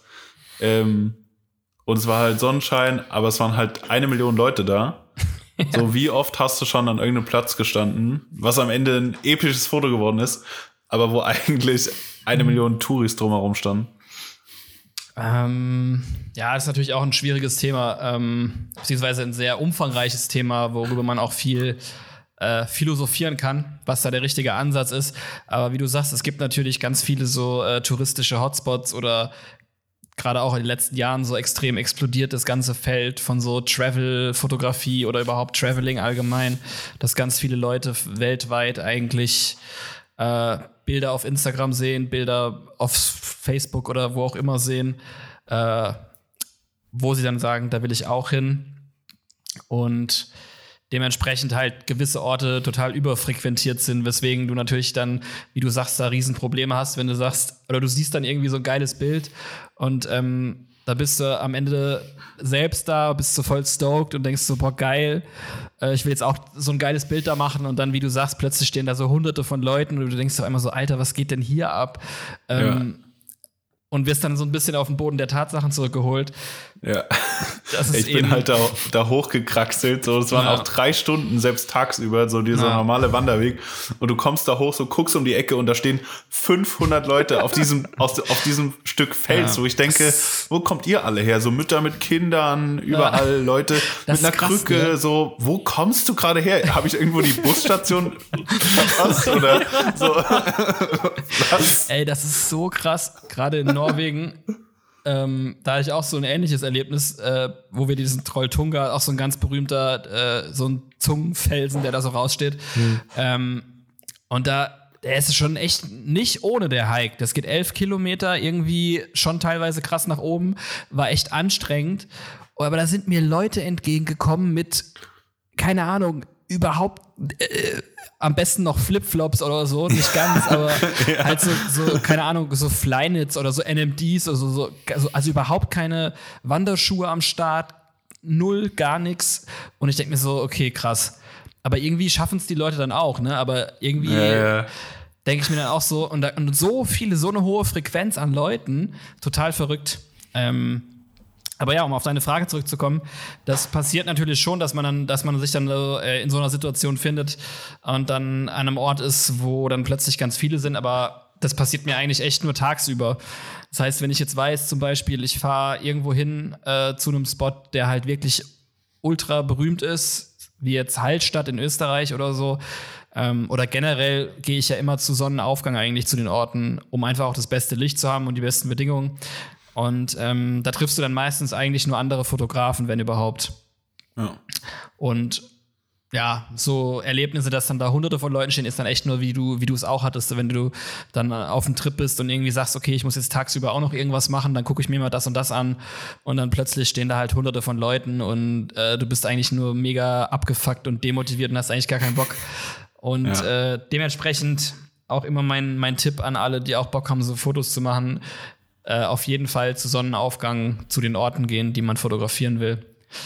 Oder zu Sonnenuntergang, je nachdem muss man sich natürlich ein bisschen informieren, wann das Licht da besser ist. Aber ähm, so mitten am Tag hat man meistens schlechte Karten bei den Hotspots. Ja, ich muss dazu sagen, ich war auch ultra im Touri-Modus selbst so. ja. äh, war jetzt Klar. nicht da, um, um den, den, äh, den Taubanger da hoch äh, zu schießen. So, ähm, aber jetzt, ich habe mich das halt. mit, jetzt wirfst du hier mit meteorologischen Begriffen um dich. Das ist natürlich äh, gefährlich. ja, ja. Ob Tau auf 600 Meter auch genauso Mhm. funktioniert, schwierig. Aber ja, das ist ja dann auch was. Natürlich musst du, wenn du so eine Busrundreise machst oder irgendeine geführte Tour oder so, wo du gar nicht selbst flexibel genug bist, äh, um sowas zu machen, ist natürlich dann auch schwierig. Deswegen ähm, gibt es auch viele so äh, Landscape-Fotografen, die so eigene Fototouren und Workshops anbieten, wo du halt eben dann gezielt zum Fotografieren dahin fährst. Und das, äh, wenn ich jetzt jemandem sowas oder wenn jemand sowas auch mal machen will und jetzt irgendwie in Land, sage ich mal, in zehn Tagen möglichst viel sehen will, aber aus einer Fotografensicht, dann würde ich auf jeden Fall empfehlen, da so eine Tour mit einem Fotografen auch zu buchen, weil die natürlich dann genau das Programm anbieten, äh, was man als Fotograf haben will. Und dann macht's, Ja, macht's, ja. macht's keinen Sinn, wenn du in so ein Reisebüro gehst und äh, dir irgend so eine ich sage jetzt mal ganz äh, in Anführungszeichen Rentnertour buchst, wo du halt tagsüber mal irgendwo hinfährst, sondern dann musst du schon gezielter in deiner Nische dich bewegen. Ja. Kriegst, kriegst dann halt keine Kaffeemaschine dazu. Also das muss man, Ja. halt, muss man halt wissen. Das stimmt. Aber ja, ich finde das, äh, das Thema allgemein so, deswegen meinte ich, dass es so ein bisschen äh, philosophisch und umfangreich ist, weil man da halt natürlich auch, ähm, weil es jetzt schon ein paar Jahre so geht, dass bestimmte Orte da echt auch in Probleme geraten, weil zu viele Leute da hinkommen. Ähm, Und dann kommt auch ganz schnell das Thema Naturschutz mit rein bei Outdoor-Sachen, dass dann Voll. Leute so in Nationalparks, war jetzt auch gerade aktuell wieder in Berchtesgaden, gibt es so ähm, Natural Pools, also so ähm, Wasserfälle mit so äh, quasi kleinen wie Pools, die sehen halt super krass auf dem Bild aus. Aber es ist halt lebensgefährlich, da reinzugehen, weil das Wasser halt eiskalt ist. Und da sind auch gerade vor ein paar Monaten wieder zwei Leute gestorben. Ähm, ja, und das sind halt dann echt so Themen, die auch, muss man auch echt sagen, zum Glück mittlerweile sehr kontrovers äh, diskutiert sind. Und jetzt ganz akut hatte da jetzt eine deutsche Travel-Influencerin, von der ich vorher wieder noch nie gehört hatte. Und dann gehst du da drauf, 1,2 Millionen Follower. Okay, ciao. Okay, ciao. Ähm, weißt du, vorher noch nie den Namen gehört. Das sind immer so Momente, wo ich denke, so, ey, what the fuck, wie viele Leute gibt es eigentlich, die sowas machen? Ähm, aber ich habe dann, ich habe dann von irgendwem gehört, dass sie von Köln 50667 oder wie diese Daily Soap da heißt, dass sie wohl da so eine Darstellerin mal war und deswegen so, keine Ahnung. Auf jeden Fall hat die äh, eben jetzt zuletzt gerade so ein Bild aus genau diesem Spot halt gepostet und hat dann halt auch echt einen Shitstorm bekommen, weil halt die Leute das auch nicht mehr so akzeptieren, weil es halt einfach, man muss sich halt vorstellen, es ist halt schon äh, wirklich verheerender Effekt, was sowas hat, wenn jemand mit so einer Reichweite dann so ein Bild postet und quasi das, und dann ist sie auch noch äh, mit der Drohne da rumgeflogen, was natürlich auch absolut Ja. äh, assi ist, im Nationalpark mit der Drohne rumzufliegen. Ähm, aber ja, okay, mein Gott, ich hoffe, sie lernt daraus und äh, wird es nicht mehr nochmal machen. Das Bild ist auf jeden Fall immer noch online, obwohl ganz viele Leute gesagt haben, sie soll es bitte löschen. Sogar die Nationalparkverwaltung hat ein eigenes Posting gemacht und äh, sie konkret angesprochen und gesagt, bitte, bitte nimm das Bild runter, weil du animierst zu viele andere Leute, dass sie auch dahin wollen und das machen wollen. Und das ist halt in einem sehr äh, steilen Gelände und da kann halt echt viel passieren. Und keine Ahnung, das klingt jetzt so richtig spielverderbermäßig, aber man muss sich nur vor Augen führen, wenn du so ein paar Individualleute hast, die auch ein bisschen äh, Erfahrung am Berg haben oder wandern können oder das regelmäßig machen, ist es ja natürlich überhaupt kein Problem. Aber wir reden jetzt hier f- von dem, von den absoluten 0815 Dummtouris, die dann auch so ein Bild haben wollen. Ja, Und da, ja. und da musst du dann, äh, wenn du dir jetzt mal überlegst, diese, wo du tagsüber dann diese hunderte von Touristen gesehen hast und äh, dann einfach mal die Leute beobachtest, dann merkst du halt relativ schnell, okay, die es sind halt Touristen, die machen sich keine großen Gedanken, die möchten alles im Endeffekt quasi serviert bekommen, ihr Erlebnis und machen sich auch keine Gedanken, was sie für Schuhwerk bräuchten oder ja, ja. ob es ja, vielleicht und was sie halt auch für Schaden damit anrichten. Also ich meine, Genau. wenn jetzt, wenn jetzt, äh, keine Ahnung, wenn jetzt ein, ein Influencer in diesen Pool steigt, so, dann ist es dem Pool, glaube ich, relativ egal. Aber wenn das halt irgendwie äh, äh, 2000 Leute am Tag machen Ja. ähm, und da noch ein Bademeister stehen muss, so, dann ist es, dann, dann ja, ist es halt. Das ganze Ökosystem halt auch im den, Arsch, ne, auf Deutsch gesagt. Ja, genau. Dann ist das Ökosystem ja, im Arsch. Ich glaube, wenn die, wenn die Leute sich eben rücksichtsvoll verhalten, wäre es auch noch irgendwie machbar, aber du hast halt natürlich diese ganzen Effekte, die kommen, wenn die Massen kommen. Dann ja. kommen ganz viele, die lassen ihren Müll liegen, dann kommen ganz viele, die äh, die, die fliegen halt die Drohne da rum, die machen halt alles für ihren Shot, die blasen dann so ein äh, Flamingo auf und setzen sich damit da in den Wasserfall und lassen den dann vielleicht da drin liegen und so. Also, ja, ja. das sind ja so die ja. ganzen Effekte, die man da äh, bedenken muss. Aber ja, ich will jetzt auch nicht zu sehr den, den Zeigefinger erheben. Das sind halt so Entwicklungen, die da so mit einhergehen mit diesem ganzen Travel-Hype. Und ähm, um jetzt wieder zurück auf meine kreative Inspiration zu kommen, ist so das, dass es auch ähm, das so eine Entwicklung ist, die mich dann persönlich halt extrem abschreckt und wo ich dann auch so sage, so, ich kann irgendwie sowieso mit diesen Bildern gar nichts mehr anfangen. Also wenn ich gerade so diese typische äh, Influencer-Travel oder Travel-Influencer-Fotografie halt sehe, bin ich halt sofort mega abgefuckt und also dann geht, ich will nicht sagen, mir geht's schlecht, aber ich werde da doch, ich bin halt super schlecht gelaunt. Auch wenn ich so diese 1000 Millionen Bali Perfect Surf nicht mal Surfer, aber ja, so ja. die immer türkisblaues Wasser und, äh, und hier mhm. und da und perfekte Bodies und unsere Bowl und wir sind hier auf der Schaukel über den Wolken und diese ganzen Dinger, ey, ich werde ich werd einfach nur so unfassbar aggressiv und wütend und denke mir so, ich hasse euch alle, lasst mich in Ruhe. Aber ähm, da ist ähm, Bali auch durchgespielt. So, ich ja, glaube, ich habe die Insel ja. einmal komplett gesehen. ja. Obwohl ich noch nie da war. So. Ich glaube, das ist halt auch ganz viel Fassade, ne? Also was, ich war noch nie da, aber was ich so von Leuten höre, da sind halt auch quasi die, die, ähm, ja, die Touristen aus dem Westen, aus der westlichen Welt, für die wird dann quasi so die, die perfekte äh, Instagram-Welt erschaffen, aber ja. drumherum sieht es natürlich ganz, ganz anders aus und dementsprechend, ja, ja so ein, keine Ahnung. Wie so ein kleiner Instagram-Freizeitpark. Ja, ich war noch nicht da, aber so stelle ich, ich mich auch ein bisschen wieder. vor, ja. ja. Ähm, aber ja, wie gesagt, ich will mich da jetzt auch nicht irgendwie so erheben, weil man natürlich selbst auch ähm, vielleicht auch in seiner, in seiner Laufbahn ähm, auch natürlich solche Fotos irgendwann mal gemacht hat oder an, an Orten war und vielleicht mit dem einen oder anderen Bild selbst zu solchen Location-Hypes äh, beigetragen hat. Aber ich denke halt schon, dass das sowas ist, wo ähm, oder wo ich dann jetzt an einem Punkt bin und viele von meinen äh, hier Romers-Kollegen auch, dass wir halt einfach uns weiterentwickeln und darüber hinaus denken und einfach dann auch die, die Frage stellen, äh, wie man jetzt als Fotograf oder in Anführungszeichen als Künstler ein bisschen was anderes machen kann und sich ein bisschen wieder mehr individualisieren kann und ein bisschen was machen kann, was jetzt nicht äh, eben jeder Travel-Influencer macht und diese, dieses mhm. perfekte, oh, perfekt, ich habe das perfekte Leben und ich sehe perfekt aus, ich habe die perfekte Beziehung und bla bla, all dieses ganze Zeug. Ähm, das ist halt so eine Art von, von äh, Fotografie, was mich halt überhaupt nicht juckt. Aber das muss am Ende auch jeder für sich selbst entscheiden, wo er da ähm, ja. mit seiner, mit seiner.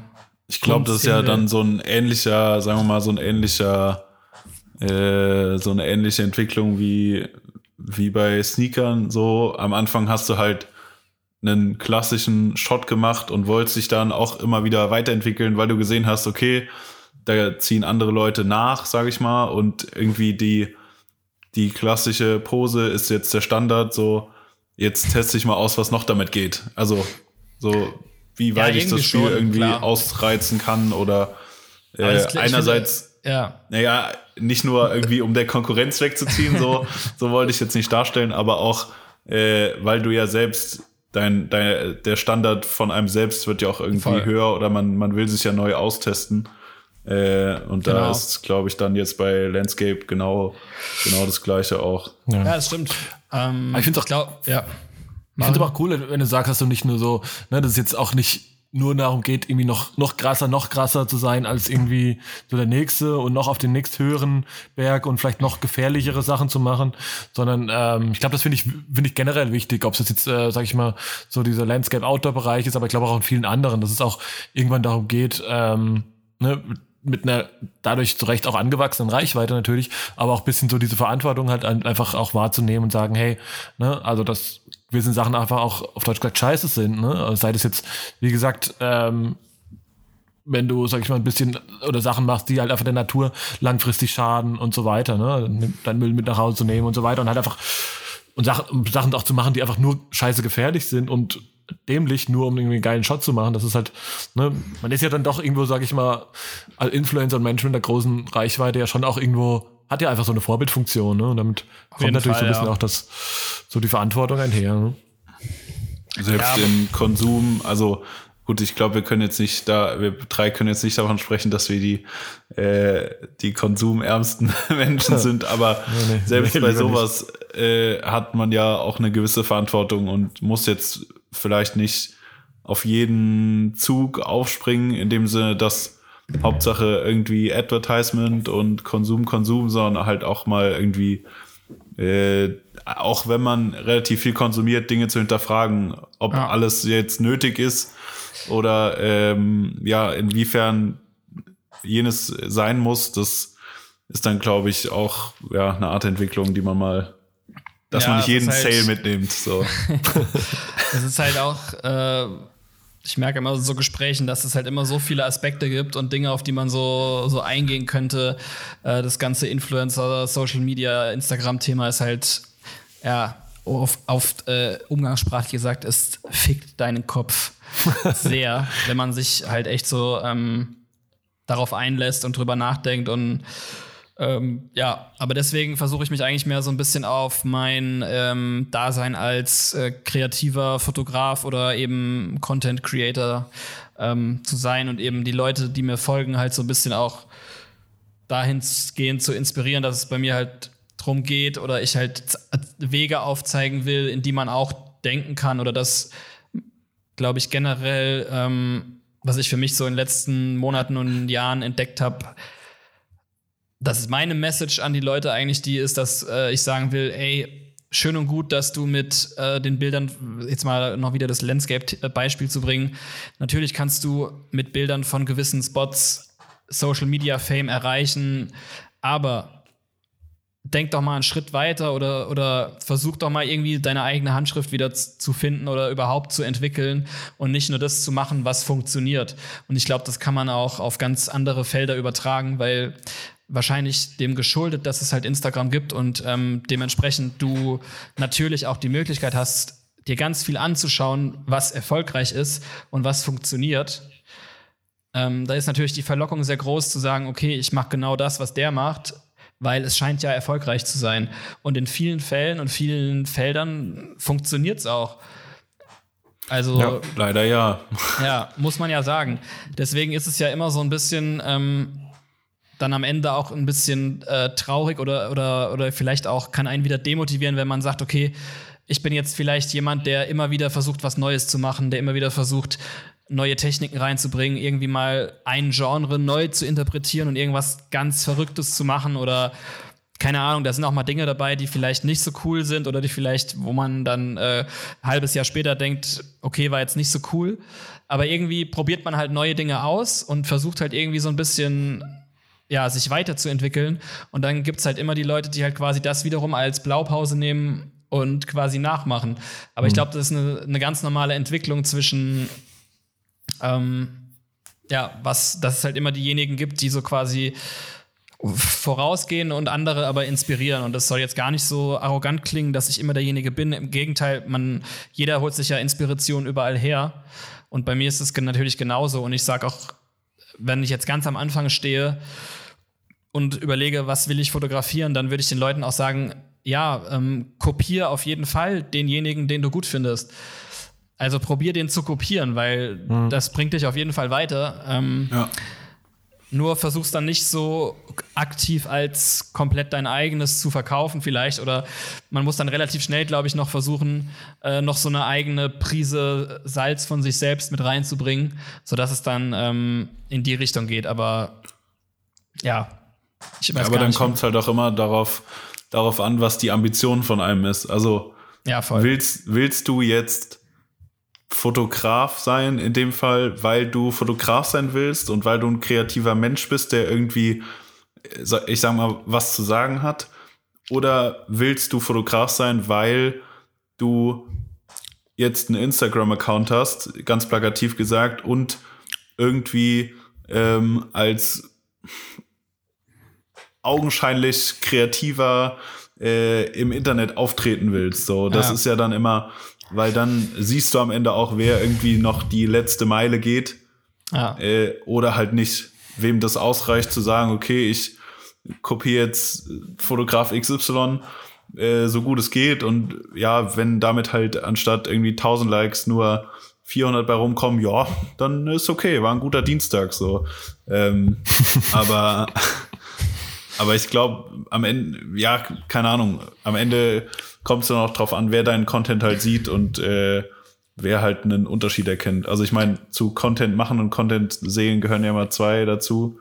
Und wenn genug, äh, ich sage jetzt mal in Anführungszeichen, falsche Leute das sehen und das als guten Content abstempelt, dann ist es halt im Social Media Zeitalter approved so. Ja, voll. Also, wie gesagt, ich ähm, sage auch nicht, dass es kein Weg ist, äh, einfach sich inspirieren zu lassen und Dinge nachzumachen, das für irgendwie so ein bisschen zu recyceln und äh, damit erfolgreich zu sein.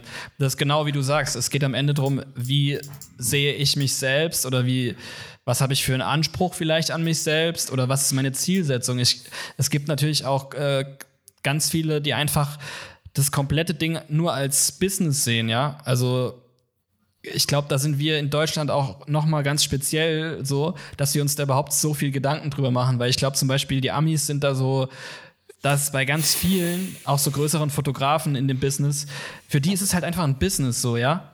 Die sind halt irgendwie vom Mindset anders, glaube ich, dass die einfach erkennen, was da für ein Potenzial drin steckt, um einfach Cash zu machen. Ja. Und ich finde das auch auf eine gewisse Weise bewundernswert, aber ich finde es auf eine andere Weise sehr verachtenswert, so zu denken. und könnte es mir halt für mich selbst überhaupt nicht vorstellen. Ähm, aber ich kenne halt Amis, die halt so drauf sind und die äh, tatsächlich auch ähm, aus Erzählungen von Trips von, von Kollegen von mir, die dann mit denen unterwegs waren und ähm, die dann einfach auch wirklich als, als Rechtfertigung für Dinge, die sie auf Instagram machen, halt sagen, it's a business, bro. Also, und die meint es halt einfach so. Ja, ja, So ja. nach dem Motto, ja. so nach dem Motto, ey, Digga, überleg doch mal, es, es ist halt ein Geschäft, es ist halt mein Geschäftsmodell und deswegen muss ich gewisse Dinge tun, um dieses Geschäft bestmöglich zu führen und möglichst viel Kohle daraus zu ziehen. Und irgendwie ist das so, ich habe zwar irgendwie BWL so ein bisschen mitstudiert und ist so dieses kapitalistische Denken und irgendwie Marktwirtschaft, bla bla, aber ich kann mich als, als Kreativer damit halt überhaupt nicht anfreunden. Also so null. Ja. Und es ist ja auch nicht so, keine Ahnung, also eine, eine Amazon-Webseite, die braucht keinen, die braucht keinen persönlichen Touch. So, da ist es mir Eben. egal, äh, wer jetzt die Seite programmiert hat. So, äh, aber im, äh, auf Social Media steht ja dein Name darüber und du wirst ja nicht nur mit deiner Arbeit ähm, irgendwie in Verbindung gebracht, sondern auch dein, dein, dein Charakter, der sich ja durch Stories, durch Postings, durch, durch Captions, whatever, irgendwie so ein bisschen widerspiegelt, wirst, also zieht das ja wieder Rückschlüsse auf dich und dann halt zu sagen, nur, ja, it's business, bro, ist halt schwierig, weil da steht halt dein Name drauf. So, du könntest auch, äh, wahrscheinlich sind die ersten 50 Postings von deinem Account irgendwelche Selfies. Äh, da war es ja auch noch kein Business. Ja. Also, ich weiß nicht, es ist immer Aber halt ist schwierig. halt- ist äh, auf jeden Fall vollkommen richtig, was du sagst, dass man natürlich äh, gerade so als Creator dann natürlich mit seiner Person dafür steht, was man macht. Ähm, ist aber jetzt in dem Fall kein direkter Widerspruch, weil natürlich ist der Mensch, der sagt, it's a business, bro, er ist auch natürlich, er macht auch Stories, aber es ist halt alles, wenn du weißt, er sagt solche Sätze, und du siehst danach seine Stories und seine Posts und seine quasi Dinge, die er tut und rausbringt und so, dann siehst du es halt alles mit anderen Augen und verstehst dann, okay, es ist halt alles, alles, alles, was er macht, ist ein, ist ein Business-Move am Ende. Ja, ja, Jedes, ja. Jede Story ist sehr wohl überlegt. Der würde halt niemals einfach so ein äh, Screenshot posten, was er gerade bei Spotify hört oder dass er jetzt Ja. gerade hier Netflix und Chill macht oder so einfach so random Shit, den ich auch einfach mal so reinstreue aus meinem Alltag, den eigentlich wahrscheinlich weiß ich nicht, jetzt nicht so spektakulär ist oder so, aber wo ich ja manchmal einfach Bock drauf habe. Und sowas machen dann andere Leute halt nicht, weil sie halt hinter ihrem Ganzen, inklusive sich selbst als Marke, halt einfach so einen Businessplan stehen haben. Ja, ja, Ja. ja. Das hat alles irgendwie Methode und ist alles irgendwie durchgeplant.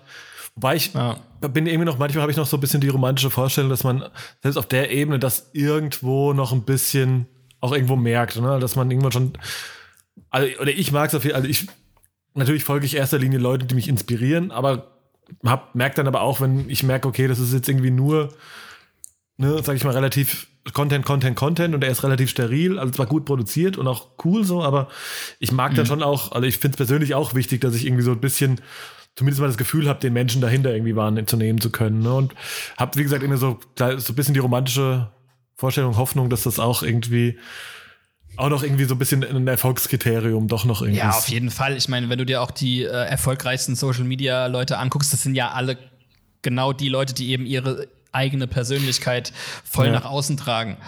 Äh, sei ja. es der Kardashian-Clan oder wer auch immer. Das sind ja genau die, die genau das machen, die eben sich selbst als Person von vorne bis hinten präsentieren und darstellen. Ähm, aber ja, wir sprechen ja immer so ein bisschen aus unserer Fotografen-Bubble. ja. Aber auch da finde ich es auch, wie du sagst, ähm, ist vielleicht auch so ein Stück weit gehört es halt, finde ich, schon dazu, dass man eben nicht nur anonym im Endeffekt seine Arbeit zeigt, sondern da fehlt dann halt eine, eine etwas. So, man muss halt schon so ein bisschen seine Personality irgendwie auch ko äh, kommunizieren, wie auch immer man das dann macht. Ja. Die, die einen mehr, die anderen weniger, aber ähm, viele schaffen es auch durch ihre Arbeit, die sie posten, halt ihre eigene Personality mitzutransportieren. Das ist natürlich so ähm, sehr cool, wenn man das kann, wenn man das hinkriegt, aber ähm, ist halt ja. dann auch krass. Also, ich weiß nicht, ob ich das so könnte, wenn du jetzt so Kardashian und sowas ansprichst. Also, dass Leute ihre Persönlichkeit auch so von sich selbst abstrahieren und vermarkten und auch die Persönlichkeit in der Öffentlichkeit komplett von trennen können, was sie normalerweise für eine Person sind. Das ist halt mhm. so eine Sache, ich weiß nicht, wahrscheinlich können es manche einfach, einfach so gut mhm. oder es ist halt ein kranker geplanter Business Move. aber ich weiß halt nicht, ob ich das so könnte, so 100 Prozent. Sowas ja, aber ich glaube, die, sind, die sind ja auch das absolute Extrembeispiel, weil die ja, ja mehr oder weniger rund um die Uhr dokumentiert werden. Ja, da voll. Kann, kann man sich eh nur schwerlich vorstellen, dass die noch in irgendeiner Weise überhaupt klar denken können, glaube ich. Also irgendwie ja, ja ich beneide die auch äh, überhaupt nicht um das, äh, was, die für, was die für ein Leben haben. Ähm, aber ja, wie man merkt, ist das auch wieder so, da kann man jetzt so tief reingehen und philosophieren. Ja, und das ist halt super spannend. Ja, ja. Ähm, aber ich finde ja so, ne, und auch, das war so ein bisschen noch, was du vorher gesagt hast, Johannes, weil am Ende sitzen wir, glaube ich, genau jetzt heute Abend hier äh, irgendwie vor den, also zwar schon zu Hause, aber jeweils vor dem Mikrofon und reden auch irgendwie drüber, weil ich es halt halt super interessant finde, halt äh, ne, hinter den Leuten, die man eben dann durch, vielleicht durch Instagram-Posts kennt, aber auch so ein bisschen, ne, sag ich mal, die Story, die Herkunft, der Wert, den Werdegang irgendwie zu erfahren und auch so ein bisschen halt, ja, das so, das In-Between halt, ne? Also was geht so in den Köpfen vor, wo nehmen die, die Inspiration her und so weiter, ne? Also, glaube ich, für, war für uns beide, glaube ich, da schon mich A, der Grund, glaube ich, mit diesem Podcast zu starten, ähm, um auch so ein bisschen mal so die, ja, so da eine Engel zu schaffen, so wir sind auch für Behind the Scenes, ne, wie ist jetzt so ein Fotomoment entstanden. Und jetzt natürlich auch so die Idee, ähm, ne, jetzt auch mal, ein paar Gäste reinzuholen und auch mit denen mal irgendwie drüber zu sprechen, wie, ähm, ne, wie, wo, wo kommt es mal her und was passiert eben hinter den, äh, wer, ist, wer ist eigentlich die Person hinter den geilen Bildern und so. Also ja. ist, ich finde das schon ja, irgendwie so ein Profil einfach zu haben, ist irgendwie, also ist mir jetzt persönlich auf jeden Fall auch schon noch relativ wichtig, das einigermaßen noch ein Stück weit nicht komplett von der Persönlichkeit zu trennen. Ah ja, wie du sagst, ähm, ich glaube, man merkt auch, äh, dass Instagram als Kanal cool ist, um seine eigenen Sachen rauszupushen, aber du kannst natürlich auch mal auf eine Story von jemandem antworten oder ein Bild kommentieren. Aber ich merke auch oft, wenn man dann wirklich face-to-face -face mit Leuten zusammenkommt ähm, und mal so mit anderen Fotografen sich trifft, die man vielleicht sonst jetzt gar nicht so im engeren Freundeskreis hat, sondern auch so entfernt nur kennt über Instagram und dann halt aber mal sich persönlich austauscht, merkt man halt, dass ganz viele Leute sich eben genau mit diesen Themen halt auch extrem beschäftigen und ähm, ja, gerade weil es so umfangreich ist und weil man so viel in viele Richtungen das äh, philosophisch und wie auch immer ähm, interpretieren kann, ist es ja so spannend. Aber ich finde es nur irgendwann immer so, oder auch selbst ja, wie gesagt, irgendwann wird es halt so verzwickt im Kopf und es geht in so viele Richtungen, dass man dann echt ein bisschen am Rad dreht, so. Dass es dann manchmal so ein bisschen sch schwierig ist, da noch, ähm, noch so den roten Faden äh, zu behalten. Aber ja, es ist generell äh, spannende Zeiten, ja.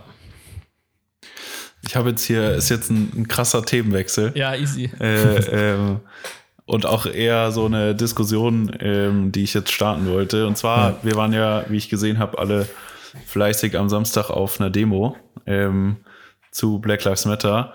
Und ich habe danach ultra viele Fotos davon gesehen, wo Leute halt, also selbst auf der Demo haben so viele Leute fotografiert. Ja. Ähm, und hab irgendwie so durch den Feed gescrollt und irgendwie nur äh, schwarz-weiß gefilterte ähm, äh, äh, Feed-Posts äh, von den Demos halt gesehen und hatte irgendwie das Gefühl oder wusste nicht genau, machen die Personen das jetzt aus dem, dem Grund, das dokumentieren zu wollen ähm, und, äh, und durch ihre Reichweite für die richtige Sache ähm, diese richtige Sache zu publizieren oder machen die Leute das, um den Medienwind gerade mitzunehmen und mit dem Hashtag irgendwie Aufmerksamkeit zu generieren? Und fand es irgendwie schwierig. Ich habe keine Antwort darauf gefunden, weil, wie wir es gerade wahrscheinlich auch besprochen haben, kommt dann immer die persönliche Note dazu und ist es jetzt irgendwie so ein Goodwill getarnter Business Move oder äh, ich fand es halt nur schwierig, weil wenn ich jetzt zwei Tage lang halt ähm, Leute mit Demoschildern sehe, äh, schwarz-weiß gefiltert, ist halt so, ich, ich weiß es nicht. Wird es dann irgendwann zu abgedroschen? So? Mm, also ist natürlich ein interessanter Punkt. Ähm, ich glaube, ich war ja mit Mario unterwegs hier in Köln ähm, und ich glaube, relativ zu Beginn der Demo haben wir dann auch äh, auf, auf äh, 1,50 Meter Abstand äh, auch schnell festgestellt, wie du sagst, dass halt super viele Fotografen rumlaufen. Und äh, ich habe dann auch, auch am Ende so als Resümee gesehen, dass wahrscheinlich ich dachte so, ja cool, ich nehme halt einfach so ein äh, Analog-Foto äh, hier Apparat mit und habe dann am Ende so im Schnitt festgestellt, ich glaube, es war bestimmt 60 Prozent mit Analog am rumlaufen. Da dachte ich auch schon wieder so, okay, äh, wow, ich bin ja so special. Nee, doch nicht. ähm, aber ich habe dann ganz am Anfang schon zu Mario gesagt, ja, oder wir wussten, glaube ich, beide nicht, ob wir überhaupt fotografieren wollen, aber wir hatten halt beide einen Fotoapparat dabei. Hatte ich ähm, auch, ich habe kein Foto gemacht. Genau, und ich habe, ich glaube, ich habe am Ende so fünf bis zehn Bilder gemacht und Mario, glaube ich, vielleicht eine Handvoll mehr, aber auch nicht so viel. Ähm, und habe dann auch genau relativ früh gesagt, so, ey, oder wir haben dann uns genau diese Frage eben gestellt. Ja, genau. Ist es, ist es denn jetzt relevant, dass wir hier überhaupt fotografieren? macht es irgendeinen Sinn, äh, das dann hinterher auf den Kanälen zu bringen? Oder was ist überhaupt der Sinn dahinter? Und ich habe dann halt gesagt, so, ich muss jetzt nicht auf Teufel komm raus hier so überall rumrennen und versuchen, das absolute, meaningfulste Bild zu schießen. Weißt du? Sodass ja, man ja. so ein bisschen diesen, ähm, und dann, glaube ich, habe ich mich zumindest für mich dann äh, entschieden, mich von diesem Gedanken halt relativ schnell zu befreien und zu sagen, ey, ich bin jetzt hier einfach als Demonstrant und zeige jetzt hier, dass ich Teil des Ganzen bin, aber ich muss jetzt nicht halt versuchen, vielleicht ein super krasses Bild zu machen, weil dann ja. war es mir irgendwie vom Ansatz her zu schnell eben dieses, okay, vielleicht könnte das ja dann irgendwie viral gehen oder was weiß ich. Und den Gedanken ja. fand ich dann irgendwie relativ äh, fehl am Platz und hab's dann halt einfach sein lassen.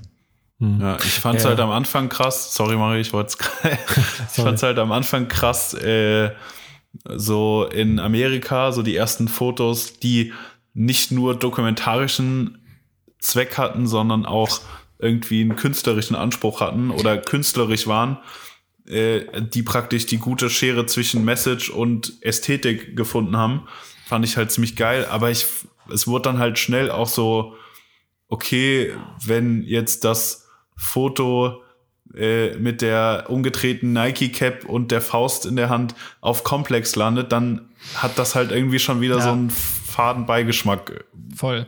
So, ja. Weiß ich nicht. Ja, also ist glaub, krass, also, ja. sorry, sorry, also, aber es ist krass, dass du jetzt äh, wirklich lustig, ne, weil genau wie Johannes, wie du es ja gesagt hast, wir haben uns genau ziemlich zu Beginn der, äh, der Demo genau dieselbe Frage gestellt, ähm, mit der jetzt, äh, mit der Sascha jetzt auch um die Ecke kam. Und ähm, also klar, ich habe dann auch, es hat sich irgendwie komisch angefühlt am Anfang, weil man will ja nicht so, also da bin hab, hab ich auch immer so ein Problem mit, ähm, ne, nicht nur irgendwie auf der Straße oder in Pfützen hüpfen mit Sneakern rumzusingen, sondern auch teilweise in so Mengen sich halt irgendwie auch ne, wie, also gerade auch mit einem sensiblen Thema, wie verhält man sich richtig, ohne jetzt der sensationsgeile, äh, weiß ich nicht, Bildfotograf zu sein, so ein bisschen. Und äh, weiß ich nicht, ja, das most engaging Bild von einem, äh, am besten noch ein Kind mit einem Schild und so weiter irgendwie, ne? So da alle Boxen zu ticken. Dann habe ich aber auch gedacht, so, nee, fuck it, eigentlich also sobald, solange ich dahinter stehen kann und meine Intention eben ist, genau das hier zu dokumentieren, so ein bisschen aus einem, sag ich mal, journalistischen Ansatz raus ähm, und nicht zu sagen, okay, ich muss jetzt hier irgendwie 1000 Likes drauf haben, sondern ich möchte einfach einen weiteren Kanal für diese super, super, super wichtige Message halt irgendwie bilden mit meinen jetzt mal ähm, jetzt auch nicht riesengroßen Reichweite, aber immerhin, ich sag mal, jeder, der, sag ich mal, irgendwie damit eine, irgendwie diese Message ordentlich kommuniziert bekommt, ist immer so, gefühlt ja auch immer so ein Tröpfchen ne, auf einen Stein irgendwie und in der Masse bringt es halt was. Und dann habe ich mir so gedacht, okay, doch, also wenn, wenn ich das aus der, für mich aus der richtigen Motivation rausmache, eben genau da auf dieses das Thema auch nochmal zu unterstreichen und ähm, jedem zu sagen, wie wichtig das ist. Äh, und wenn ich halt auch der, weiß ich nicht, 523. bin, der das macht, ist es trotzdem, finde ich das richtig und im Nachhinein. Also ich habe tatsächlich lustigerweise genau heute, äh, kurz vor einem Podcast, äh, meine, auch die Bilder abgeholt. Ähm, und im Nachhinein Ende ärgere ich mich fast, dass man, dass ich mich fast nicht sogar noch ein bisschen mehr mit beschäftigt habe. Und na, das war jetzt so, so halb irgendwie so. Ich habe, man hat ja. so die Kamera mitgenommen und dann habe ich so, hat man so zaghaft mal das erste Bild gemacht das zweite und dann so ein bisschen. Ich habe dann auch, weiß ich nicht, so 10, 15 Bilder geschossen über den Tag. Ähm, so mehr oder weniger cool. Und dann habe ich gedacht, okay, eigentlich, also wäre so ganz oder gar nicht, wäre auch irgendwie, weil da doch der richtigere Ansatz gewesen. Ne? Aber ich finde, also ich finde für, für mich, wie gesagt, solange du das aus der richtigen, also solange man das selbst aus der richtigen Motivation macht, da wirklich einfach diese Message, Message zu unterstreichen oder so ein bisschen auch seine Stimme im Internet zu nutzen, um ähm, das irgendwie nach draußen zu tragen und auch sein Mittel ne, eben möglichst, sag ich mal, eindrucksvolle Bilder. Und dann ist auch das der Fakt, dass die geteilt werden, gar nicht mal des eigenen Fame wegen, sondern einfach der Message, die dahinter steht, ähm, wegen, dann ist das, finde ich das total richtig und sogar wichtig. Ich glaube halt, gut. dass am Ende, dass am Ende ist fast, fast die Motivation, wenn man es mal gesamt, in der Gesamtheit betrachtet, fast egal ist, weil die Message größer ist als die Motivation des Einzelnen. Also, mhm, was ich dann halt gedacht habe, okay, also ich für mich wollte es jetzt nicht posten, weil äh, ich sonst auf meinem Kanal jetzt auch nicht der politischste bin. Ähm, und ich fand es irgendwie, keine Ahnung, äh, ich habe eine ne Story gemacht, so, das war für mich okay, aber ich wollte jetzt irgendwie nicht weitergehen. Aber ich habe halt gedacht, dass am Ende es egal ist, aus welcher Motivation heraus du die Fotos irgendwie publizierst, weil die Message darüber einfach viel zu groß ist, dass du einzelne Personen jetzt irgendwie davon, ob du davon Nutzen ziehst oder nicht, who cares am Ende. Ja, voll. Ja, ich glaube aber auch, ähm, du bist natürlich schon sehr kritisch an die äh, Fragestellung rangegangen und hast da schon wieder Leu irgendwelchen Leuten, äh, fiktiven Leuten, sage ich jetzt mal, unterstellt, dass sie es halt aus dem Aspekt machen. Aber ich glaube, ich würde da auch gar nicht so weit gehen, jemandem das zu unterstellen, sondern wahrscheinlich haben sie einfach alle möglichen Leute, die halt fotografieren, gedacht, okay, krass, äh, ich habe jetzt irgendwie die Möglichkeit, so ein wichtiges Thema irgendwie auch zu dokumentieren und will es auch machen. Und ich finde eigentlich das, was Mario gesagt hat, äh, dem würde ich mich auch anschließen, finde ich eigentlich voll gut. Und ähm, aber nichtsdestotrotz finde ich den Vergleich nochmal oder man kann es nicht richtig vergleichen zwischen so einer Demo hier in der deutschen Großstadt und dem, was in den Staaten so abgeht. Ja, ich glaube, ja. ich glaube, da ist es halt auch noch mal viel, viel äh, wichtiger, die Rolle äh, so einem dokumentarischen äh, Fotografen wahrzunehmen. Ja. Und ähm, ich meine, hat man ja auch, wenn man so Stories sieht aus LA, du siehst auch, da rennen auch ohne Ende Fotografen rum oder Leute, die Fotos machen. Aber ich glaube, ähm, wie Mario gesagt hat, am Ende ist jeder, der da rumläuft und es dokumentiert, was da passiert, irgendwie auch wichtig und trägt irgendwie seinen Teil auf irgendeine Art und Weise dazu bei, dass ja, eben ja. Äh, die Message weitergetragen wird und äh, dass eben darüber berichtet wird. Und, ja, und dann eben, ja. Weil, weil ich glaube, in dem Moment ja. ist es ja auch so, sorry, ich glaube, in dem Moment ist es ja auch so, was jetzt kommen wir, äh, ne, ich meine, wenn wir jetzt drüber nachdenken, was wir irgendwie sonst vor der Linse haben und was damit erreichen, ist es irgendwie, dass man Leute dazu bringt, weil sie sich teure Schuhe zu kaufen äh, oder irgendwie an besondere Plätze zu reisen oder was auch immer, ne? Und das ist ja, ich meine, auch alles schön und gut, dass man irgendwo da auch, äh, sag ich mal, die Wirtschaft ankurbelt. Aber ich glaube, die Story, die da hier dahinter steckt, ist ja noch eine, noch eine viel wichtigere und der Hebel, den man damit hat, ja, noch mal ein viel größerer vielleicht. Ähm, ja. Und da ist auch allem, jeder ja. auch nicht so professionelles Foto und nur keine Ahnung von ähm, jedem gemachte Story, die irgendwie da einen weiteren äh, Blickwinkel irgendwie da drauf bringt und das weiterhin unterstützt und es zu, in, an weitere Leute weiterträgt, ähm, ist auf jeden Fall wichtig. Ja, ich hoffe halt auch eh, dass es gerade, wie du sagst, dass ähm, vielleicht es auch so ein bisschen einen Stein ins Rollen bringt, auch andere äh, Themen, die sonst im Hintergrund sind, dass man die halt vielleicht auch mal in Zukunft aktiver kommuniziert und vielleicht erkennt, dass es halt wichtig ist, auch so Themen anzusprechen und nicht nur äh, kommerzielle Sachen, was, wo ich uns jetzt nicht so krass sehen würde, aber es gibt natürlich jetzt der so ein Parade-Influencer, der am Tag äh, fünf Werbeposts macht für irgendwelche Produkte.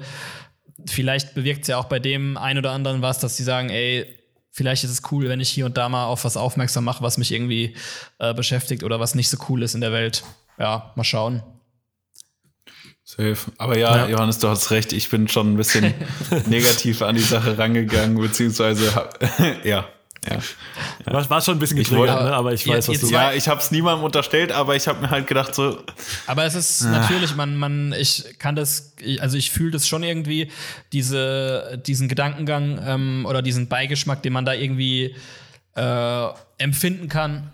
Oder man halt ja, so sich Gedanken macht, ob das dann hier und da immer noch die richtige Motivation ist. Aber da haben wir jetzt, glaube ich, drüber gesprochen. Am Ende ist ja. die Motivation egal.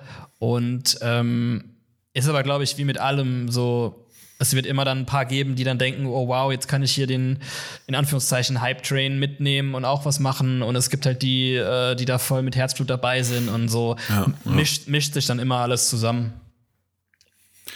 Safe. Ja. Safe. Wie lange quatschen wir eigentlich schon? Das ist schon ewig. Ja, es ist auf jeden Fall äh, offiziell die jetzt schon die längste ISO 100 Episode.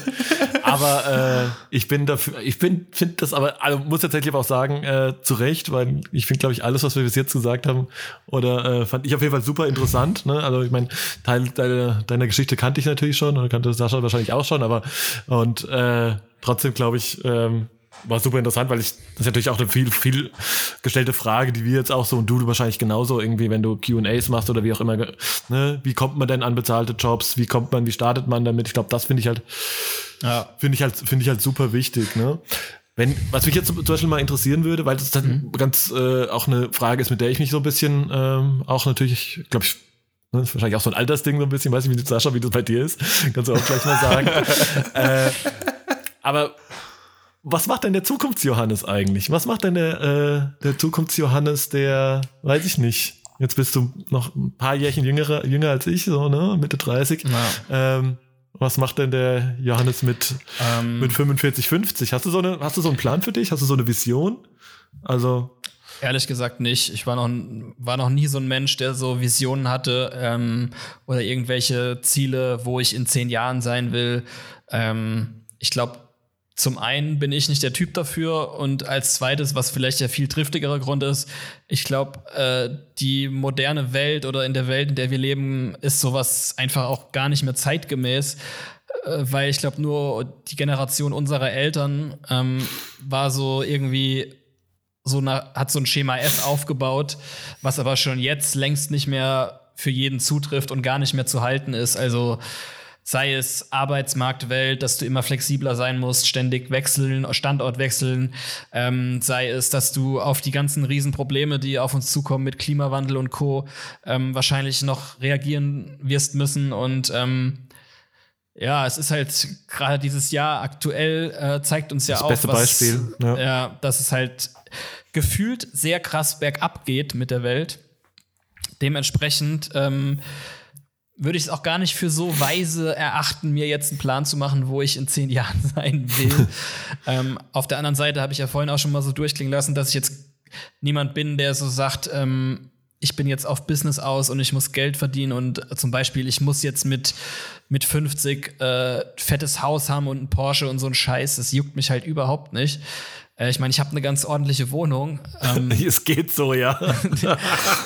aber das war auch mehr oder weniger äh, da, daher äh, gerührt, dass ich halt äh, dachte, ich möchte halt zu Hause auch arbeiten und ähm, dementsprechend ist die uns irgendwie so ein bisschen in den Schoß gefallen, auch wenn die jetzt ein bisschen größer ist als das, was man braucht. Aber worauf ich hinaus will, ist, ähm, es ist am Ende so nicht mein Lebensziel, Reichtum zu haben, sondern ähm, ja, vielleicht suche ich noch meinen, was mein Lebensziel ist. Vielleicht ist es aber auch gar nicht mehr zeitgemäß für jeden als Individuum so ein fettes Lebensziel sich aufzuschreiben, sondern vielleicht ist es äh, ja viel wichtiger, dass man einfach an, ähm, an sein Umfeld denkt oder an, an, an seine was auch immer, ja, die Menschen um einen rum, dass es denen gut geht, dass man da überlegt oder vielleicht auch noch weiter denkt und äh, an die gesamte Menschheit denkt und an die Probleme, die da so aufkommen. Ähm, ich glaube, es gibt so viele Sachen, wenn man sich über die Gedanken macht, das kam bei mir auch eher mit dem, mit dem Alter. Ich glaube, dem geschuldet, dass auch die Welt gefühlt immer schlimmer geworden ist. Aber ähm, ich habe mir früher, glaube ich, weniger Gedanken über so Dinge gemacht, wie ich es jetzt mache. Und ähm, ja, man, auch aufgrund von Social Media, glaube ich, kann man sich auch davor immer weniger verschließen, sodass man mhm. einfach äh, ja, sich, glaube ich, eher die Frage stellen muss, wohin geht's mit der, mit der Gesamtwelt als jetzt mit, mit einem selbst. Ja, finde ich, find ich sehr gut gesagt, tatsächlich. Also ich habe es gerade als in dem Moment, als du es gesagt hast, habe ich auch so überlegt, ey, wenn ich, wenn ich so, also einfach meine letzten, nächsten, äh, meine letzten drei, vier Jahre irgendwie mal kurz mal äh, oder fünf Jahre zurückspule, ich glaube, ich wusste, also die ne, jeweils im Vorjahr nicht, was ich dann äh, in dem darauffolgenden Jahr oder hätte ich nicht erwartet, dass ich genau an dem Punkt bin, an dem ich im darauffolgenden Jahr dann jeweils war. Ne, also ist, ja. deswegen ist, bewegt sich alles so schnell und ich glaube, so Sachen zu planen, ich glaube, am Ende verliert man dann auch so ein bisschen so, sag ich mal, die Flexibilität, das zu tun, worauf man eigentlich Voll. Bock hat, vielleicht. Und, oder das, was sich jetzt gerade halt sich auch dann richtig anfühlt und am Ende im besten Fall auch halt erfolgreich ist. Ne?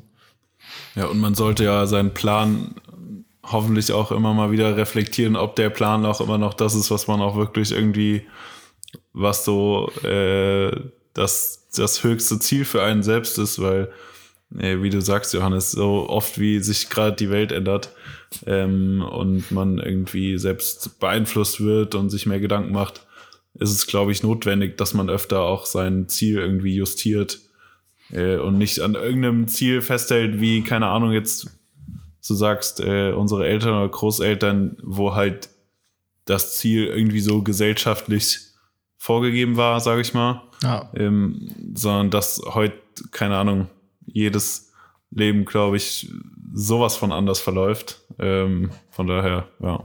Ja, voll. Schauen wir mal. Ja. Aber wenn wir, jetzt, aber wenn wir jetzt nicht, dann gucken wir jetzt, wenn wir jetzt aber nicht ganz so weit in die Zukunft schauen, ja. ähm, sondern so in den, sag ich mal, nächsten Wochen, Monaten äh, bis Ende des Jahres oder sowas. Was steht denn das, was steht denn so bei dir an? Was sind denn die nächsten großen Sachen äh, im Leben des Pangea? Ja, ähm, also wir haben jetzt gar nicht über Corona gesprochen, finde ich aber auch irgendwie voll cool, weil das Thema äh, hat man ja auch jetzt schon echt satt so ein bisschen. Wobei ja, es natürlich auch immer ja. auch immer sehr viele interessante Aspekte mit sich bringt, wie man darauf reagiert und äh, wie sich das so weiterentwickelt. Aber da kommt es natürlich jetzt zum Tragen, wenn man darüber spricht, wie es jetzt konkret in den nächsten Monaten weitergeht. Ähm, äh, Wird es bei mir jetzt so sein, dass ich halt sehr viel innerhalb Deutschlands mache. Da ähm, gibt es ein oder andere größere Projekt, äh, Produktionssachen für diverse Kunden. Ähm, ist jetzt aber noch nicht eingetütet, deswegen will ich jetzt lieber noch nicht sprechen. Das habe ich von Sascha gelernt aus eurem Podcast. ja. nicht, nicht über Projekte sprechen, die noch nicht äh, unter Dach und Fach sind. Aber ähm, es war jetzt mal so zwei, drei Monate echt Flaute, glaube ich, wie bei vielen. Aber jetzt merkt man so mit den Lockerungen, dass jetzt auch die, äh, die Kunden und Firmen wieder so ein bisschen Gas geben. Und ähm, da haben wir so ein bisschen das Glück, dass wir mit der German Romers Idee ja eigentlich schon das quasi verkörpern, was jetzt gerade für jeden äh, ja, Realität wird, nämlich, dass du innerhalb Deutschlands irgendwie Abenteuer erleben willst und kreativ äh, fotografieren willst draußen in der Natur und irgendwie coole, äh, coole Sachen erleben willst. Und dementsprechend ähm, geben sich da jetzt so ein paar ja, ganz coole Projekte, die sich da auftun. Und ähm, was viel wichtiger ist, als zweites ist halt mein, mein Langzeitprojekt eines eigenen äh, Video-Workshops, an dem Mario, du ja auch beteiligt bist, yes. als Produzent.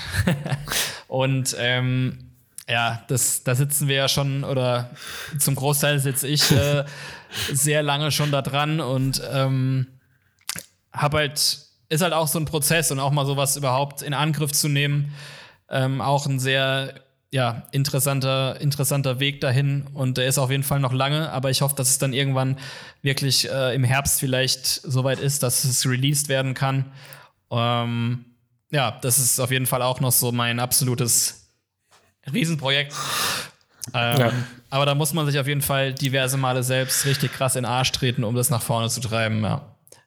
Das, Weil halt, wenn man jetzt so ich habe ja nie YouTube gemacht oder so und dann plötzlich anzufangen, so Tutorials in eine Kamera zu sagen und Dinge zu erklären am Rechner und überhaupt äh, so quasi in, ähm, wie man im Sportstudium sagt, in methodischen Reihen Dinge zu erklären, die Sinn ergeben ja. und aufeinander aufbauen.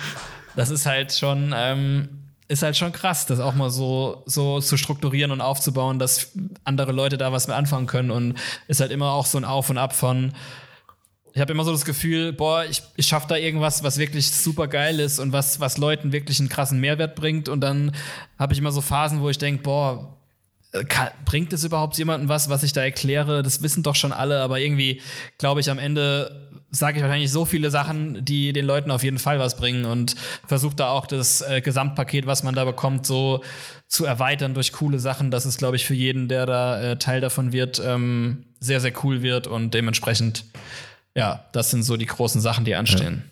Ja. ja. das kann ich auf jeden Fall nur äh, bestätigen. Das ist auf jeden Fall, äh, glaube ich, sehr, also natürlich sehr umfangreich, aber dann dadurch auch halt sehr detailliert und äh, mit ganz viel Expertise, glaube ich, ein richtig geiles Ding wird.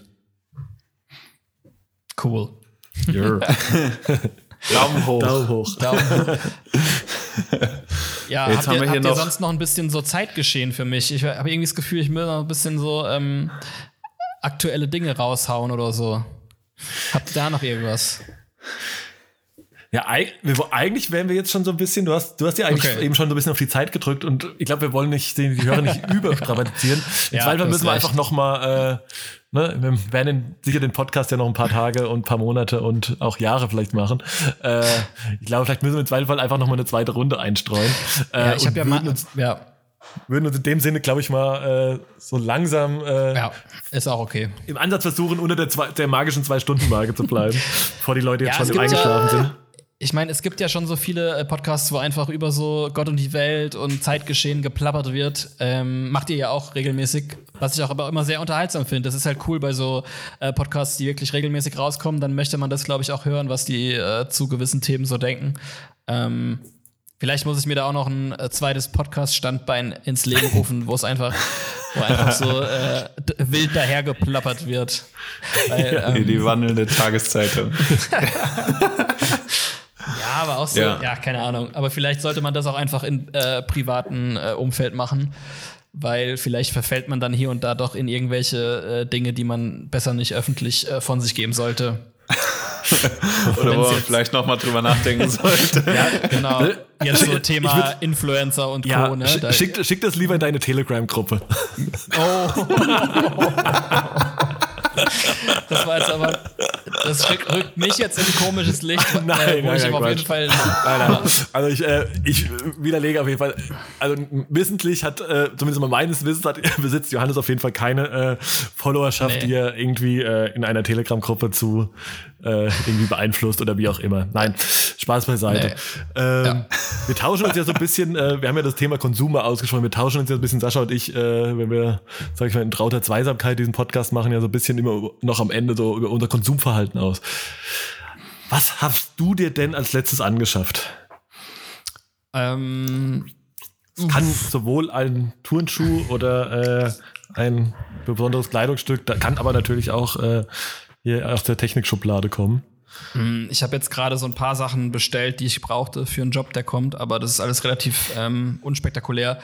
Ich glaube, so was, was Cooles ist, äh, vielleicht auch als kleiner Teaser, da werde ich vielleicht mich auch dazu durchringen, das ein bisschen zu dokumentieren. Ähm, ihr wisst ja, ich habe wieder ein bisschen mein Comeback auf Rollerblades gestartet. Ja, Mann.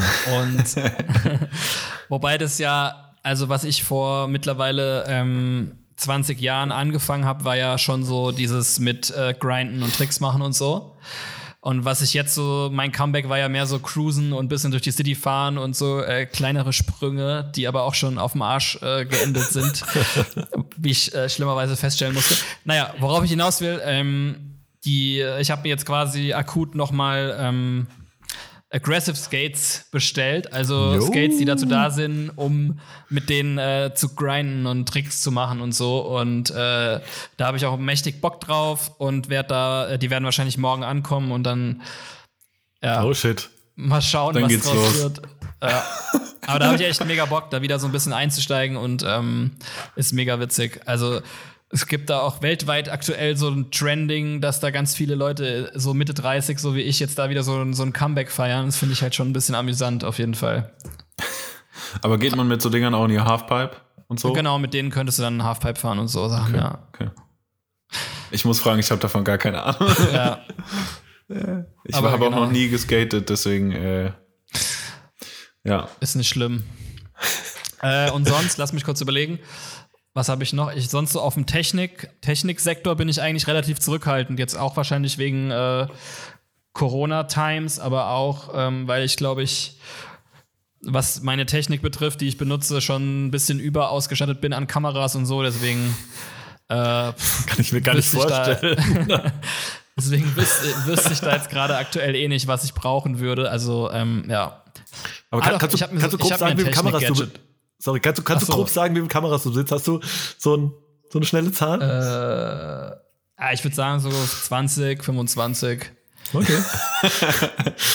ja, ist ein bisschen, bisschen ausgeartet auf jeden Fall, aber ähm, ich habe auch vor, mich von äh, dem ein oder anderen Stück jetzt bald mal wieder zu trennen, weil es einfach gerade so bei dem Analogen ist ja jede Kamera für sich irgendwie geil und schön zu haben und anzufassen und sich damit zu befassen.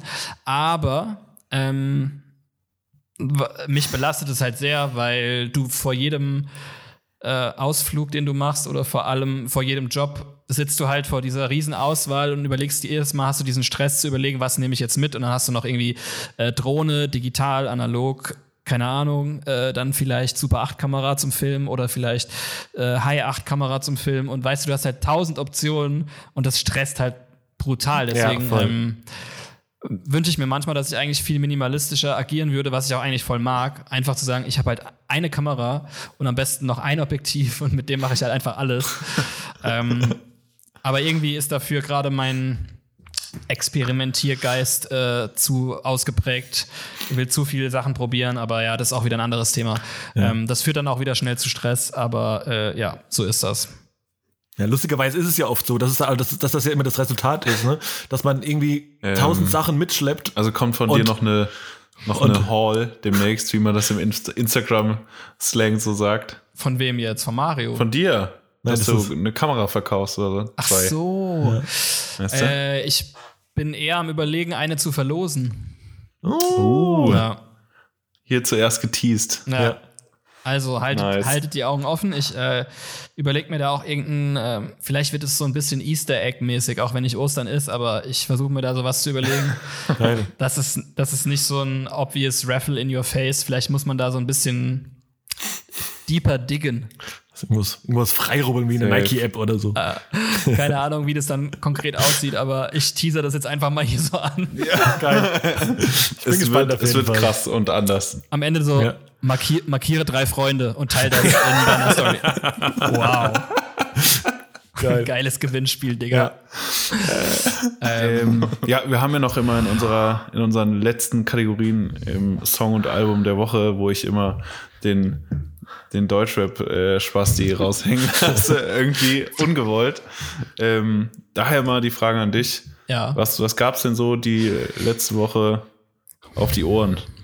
Ähm, boah, da muss ich immer überlegen, weil es oft oder in den letzten Monaten selten so war, dass mich so aktuelle Releases so irgendwie äh, richtig vom Hocker gehauen haben. Ähm, Darf auch was Älteres sein. Mhm. So. Also ich glaube, das, was ich am meisten gehört habe, hat Mario, glaube ich, in der letzten Folge schon genannt. Deswegen hier die beiden UK-Kollegen Frankie Stu ja. und Harvey Gunn, die haben es, glaube ich, schon bei euch in den Podcast auch geschafft. Ähm, Richtig. Was hatte ich denn noch? Ich, ah, okay, okay, ich habe was, ich habe was. Ähm, Entdeckung, also für mich eins der geilsten Alben letztes Jahr und pumpe ich auch immer noch voll gerne. Äh, ist eine Crew aus LA. Die sind so drei Jungs, die sind so um die 20, würde ich tippen. Die heißen Villain Park. Und das Album heißt The Recipe und das ist einfach nur Killer. Geil, habe ich tatsächlich. Willst du, jetzt, äh, willst du noch einen konkreten Song hören für eure Playlist oder? Yes. Äh, dann würde ich auf jeden Fall. Lass mich kurz überlegen. Äh, boah, da gibt es ein paar, die ganz geil sind. Dürfen noch zwei sein. Also dann packt mal Smoke Break drauf. Und äh, Visions. Und die Jungs ja, haben auf jeden Fall auch ähm, in den älteren Releases saugeiles Zeug dabei und ähm, das war sowas, was mich in den letzten Monaten echt so mit am meisten geflasht hat. Auch so einfach, die haben so einen krassen Druck drauf und so eine, so eine Energie, gehen voll nach vorne und sind aber noch ähm, mega underground, was, wovon ich ja eh ein großer Verfechter bin von so unbekannten Bands und, und Gruppen. Und äh, ich hoffe aber für die, dass die jetzt bald mal äh, größer werden und bekannter, weil äh, die Produktionen sind auf jeden Fall heftig, die rappen ultra fett. Und ähm, ist auch nicht so, ist irgendwie so für mich gerade so die perfekte Fusion aus so New School-Zeug, weil die sind halt super jung, äh, aber auch ganz viel Einfluss von diesem Boom-Bap Rap-Sound, aber irgendwie halt nicht so hängen geblieben, wie es jetzt so äh, alte Leute, alteingesessenen 90er-Rap-Leute machen, sondern halt in so einem krassen, äh, ja, jugendlichen, äh, ja, energischen Sound, der nach vorne geht. Und das finde ich halt echt, finde ich sehr stark. Ja. Geil. Ja, bin ich gespannt. Werde ich auf jeden Fall, äh, wird auf jeden Fall kompakt packen wir auf die Playlist und muss ich auf jeden Fall reinziehen. Also, ich muss sagen, äh, auch äh, Johannes Musikempfehlungen haben mich, glaube ich, äh, selten enttäuscht bis jetzt. Von daher äh, kann, das, kann das so gut werden. Jo. Ja. Zum Abschluss cool. haben wir so eine noch eine, eine kleine, wie wir es natürlich auch aus anderen Podcasts kennen, so eine kleine Schnellfragerunde nochmal vorbereitet. Äh, lieb ich, fünf, lieb ich. Ja, fünf Fragen, gar nicht lang drüber nachdenken. Das erste, was dir in den Kopf kommt, einfach äh, rausballern und antworten. Äh, Okay. Ich fange gleich mal mit der ersten an, die ist äh, wahrscheinlich nicht sehr überraschend, aber äh, ganz schnell, analog oder digital?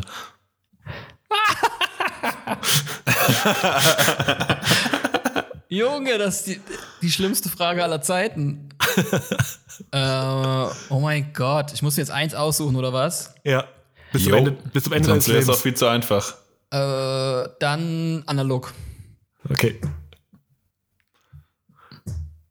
Dann habe ich noch eine zweite Frage. Äh, wenn du nur noch eine Person fotografieren würdest in deinem Leben, also ich meine, du bist ja jetzt nicht, äh, wie du sagtest, der, der most used people Photographer. Kann aber auch ein Spot ähm, oder ein Motiv sein. Also, das, ich glaube, ja, so, ja. so, weit machen wir es noch, können wir es noch öffnen, glaube ich. Echt? Okay. Darfst du, noch ein, Foto, ja schon da, darfst du noch ein Foto machen, ever? Ein Was Motiv. Ja. Ein Motiv quasi, ne? das ähm, darfst du totshooten. Okay. Aber krass. nur noch das. Oh, oh shit. Ey, das ist sau schwer, Mann. Oh mein Gott. Lass mich überlegen. Ähm, also es wäre ja schlau, irgendwas zu nehmen, was sich bewegt und was vielleicht posieren kann, sodass man ein bisschen variieren kann. Ähm, aber ich, mir wird jetzt weder irgendein Model oder irgendeine Person einfallen. Meine Frau ist jetzt auch nicht gerade so, dass sie gerne fotografiert wird. Deswegen ähm, würde ich die wahrscheinlich auch ein bisschen damit nerven, wenn ich sie dann äh, jeden Tag fotografieren wollen würde. ähm, ja, ich glaube, ich würde dann einfach der Einfachheit halber, weil es auch so für mich äh, bedeutsamer Spot ist, auch wenn es super der Hype-Spot ist und langweilig, würde ich einfach die Burg Els nehmen. Weil da war ich, schon, da war ich, da war ich bestimmt schon sieben oder acht Mal oder noch öfter. Aber es ist immer wieder so pure Magie, wenn man da so kommt und die, äh, die Burg dann sieht morgens. Das ist schon mega geil da und äh, einer meiner absoluten Lieblingsorte. Und da hast du ja zumindest die vier Jahreszeiten, die ein bisschen Ja. äh, Variation reinbringen. Okay, Okay. geil. Okay, die, ich glaube, die nächste, das wird auf jeden Fall die, sag ich mal, die äh, kniffligste Frage, weil zumindest mal die äh, abstrakteste. Johannes, wenn du eine Kamera wärst, welche Kamera wärst du? Oh mein Gott. Oh, das ist viel zu deep. Also Moment, da muss man ja. Das ist aber auch ganz schön nerdig, die Frage, weil man muss dann ja auch wissen, was die Kamera so für Eigenschaften mit sich bringt. Ähm, Ja. Aber gar nicht so lange nachdenken. Schnell, schnell aus der Pistole geschossen. also, was mir da natürlich spontan einfällt, aufgrund meines aktuellen äh, Rekordkörpergewichts, kann ich da ja vielleicht die. Ähm, die, ähm, äh, fuck, wie heißt die nochmal? Der Josef hat die sich jetzt gerade geholt. Die sogenannte, in Anführungszeichen, Texas Leica heißt die. Und zwar ist es, äh, oh fuck, wie heißt die nochmal? Ähm, ist auf jeden Fall eine Mittelformat-Analogkamera, die im Format 6x9, also extrem, ähm, äh, also extrem landscapig fotografiert. Und es ist halt ein Riesenklotz von Kamera. Und äh, der hat auch schon öfter in seiner Story dann so ein, so ein Bild gehabt, wo die, äh, die Kamera auf einem Stuhl liegt, damit man sieht, wie riesig die ist. Und ähm, ja. Ist jetzt gerade nicht schmeichelhaft für mich selbst, aber wahrscheinlich will Aber geil. aber Ja. man muss ja auch zu sagen, aus der Kamera kommen halt ultra geile Bilder raus, ne? Das gehört auch dazu. Die Ja. jetzt nicht nur hat schon ihre Berechtigung, dass die so riesig ist, weil da kommt auch verdammt gutes äh, Ergebnis bei raus. Okay. gut, gut dich selbst beschrieben, auf jeden Fall. Ähm, Ja. aber ich arbeite dran, ich arbeite dran. Okay, dann haben wir noch eine vierte Frage, die wahrscheinlich auch nicht neu ist, aber eine Woche auf einer einsamen Insel, du darfst fünf Dinge mitnehmen.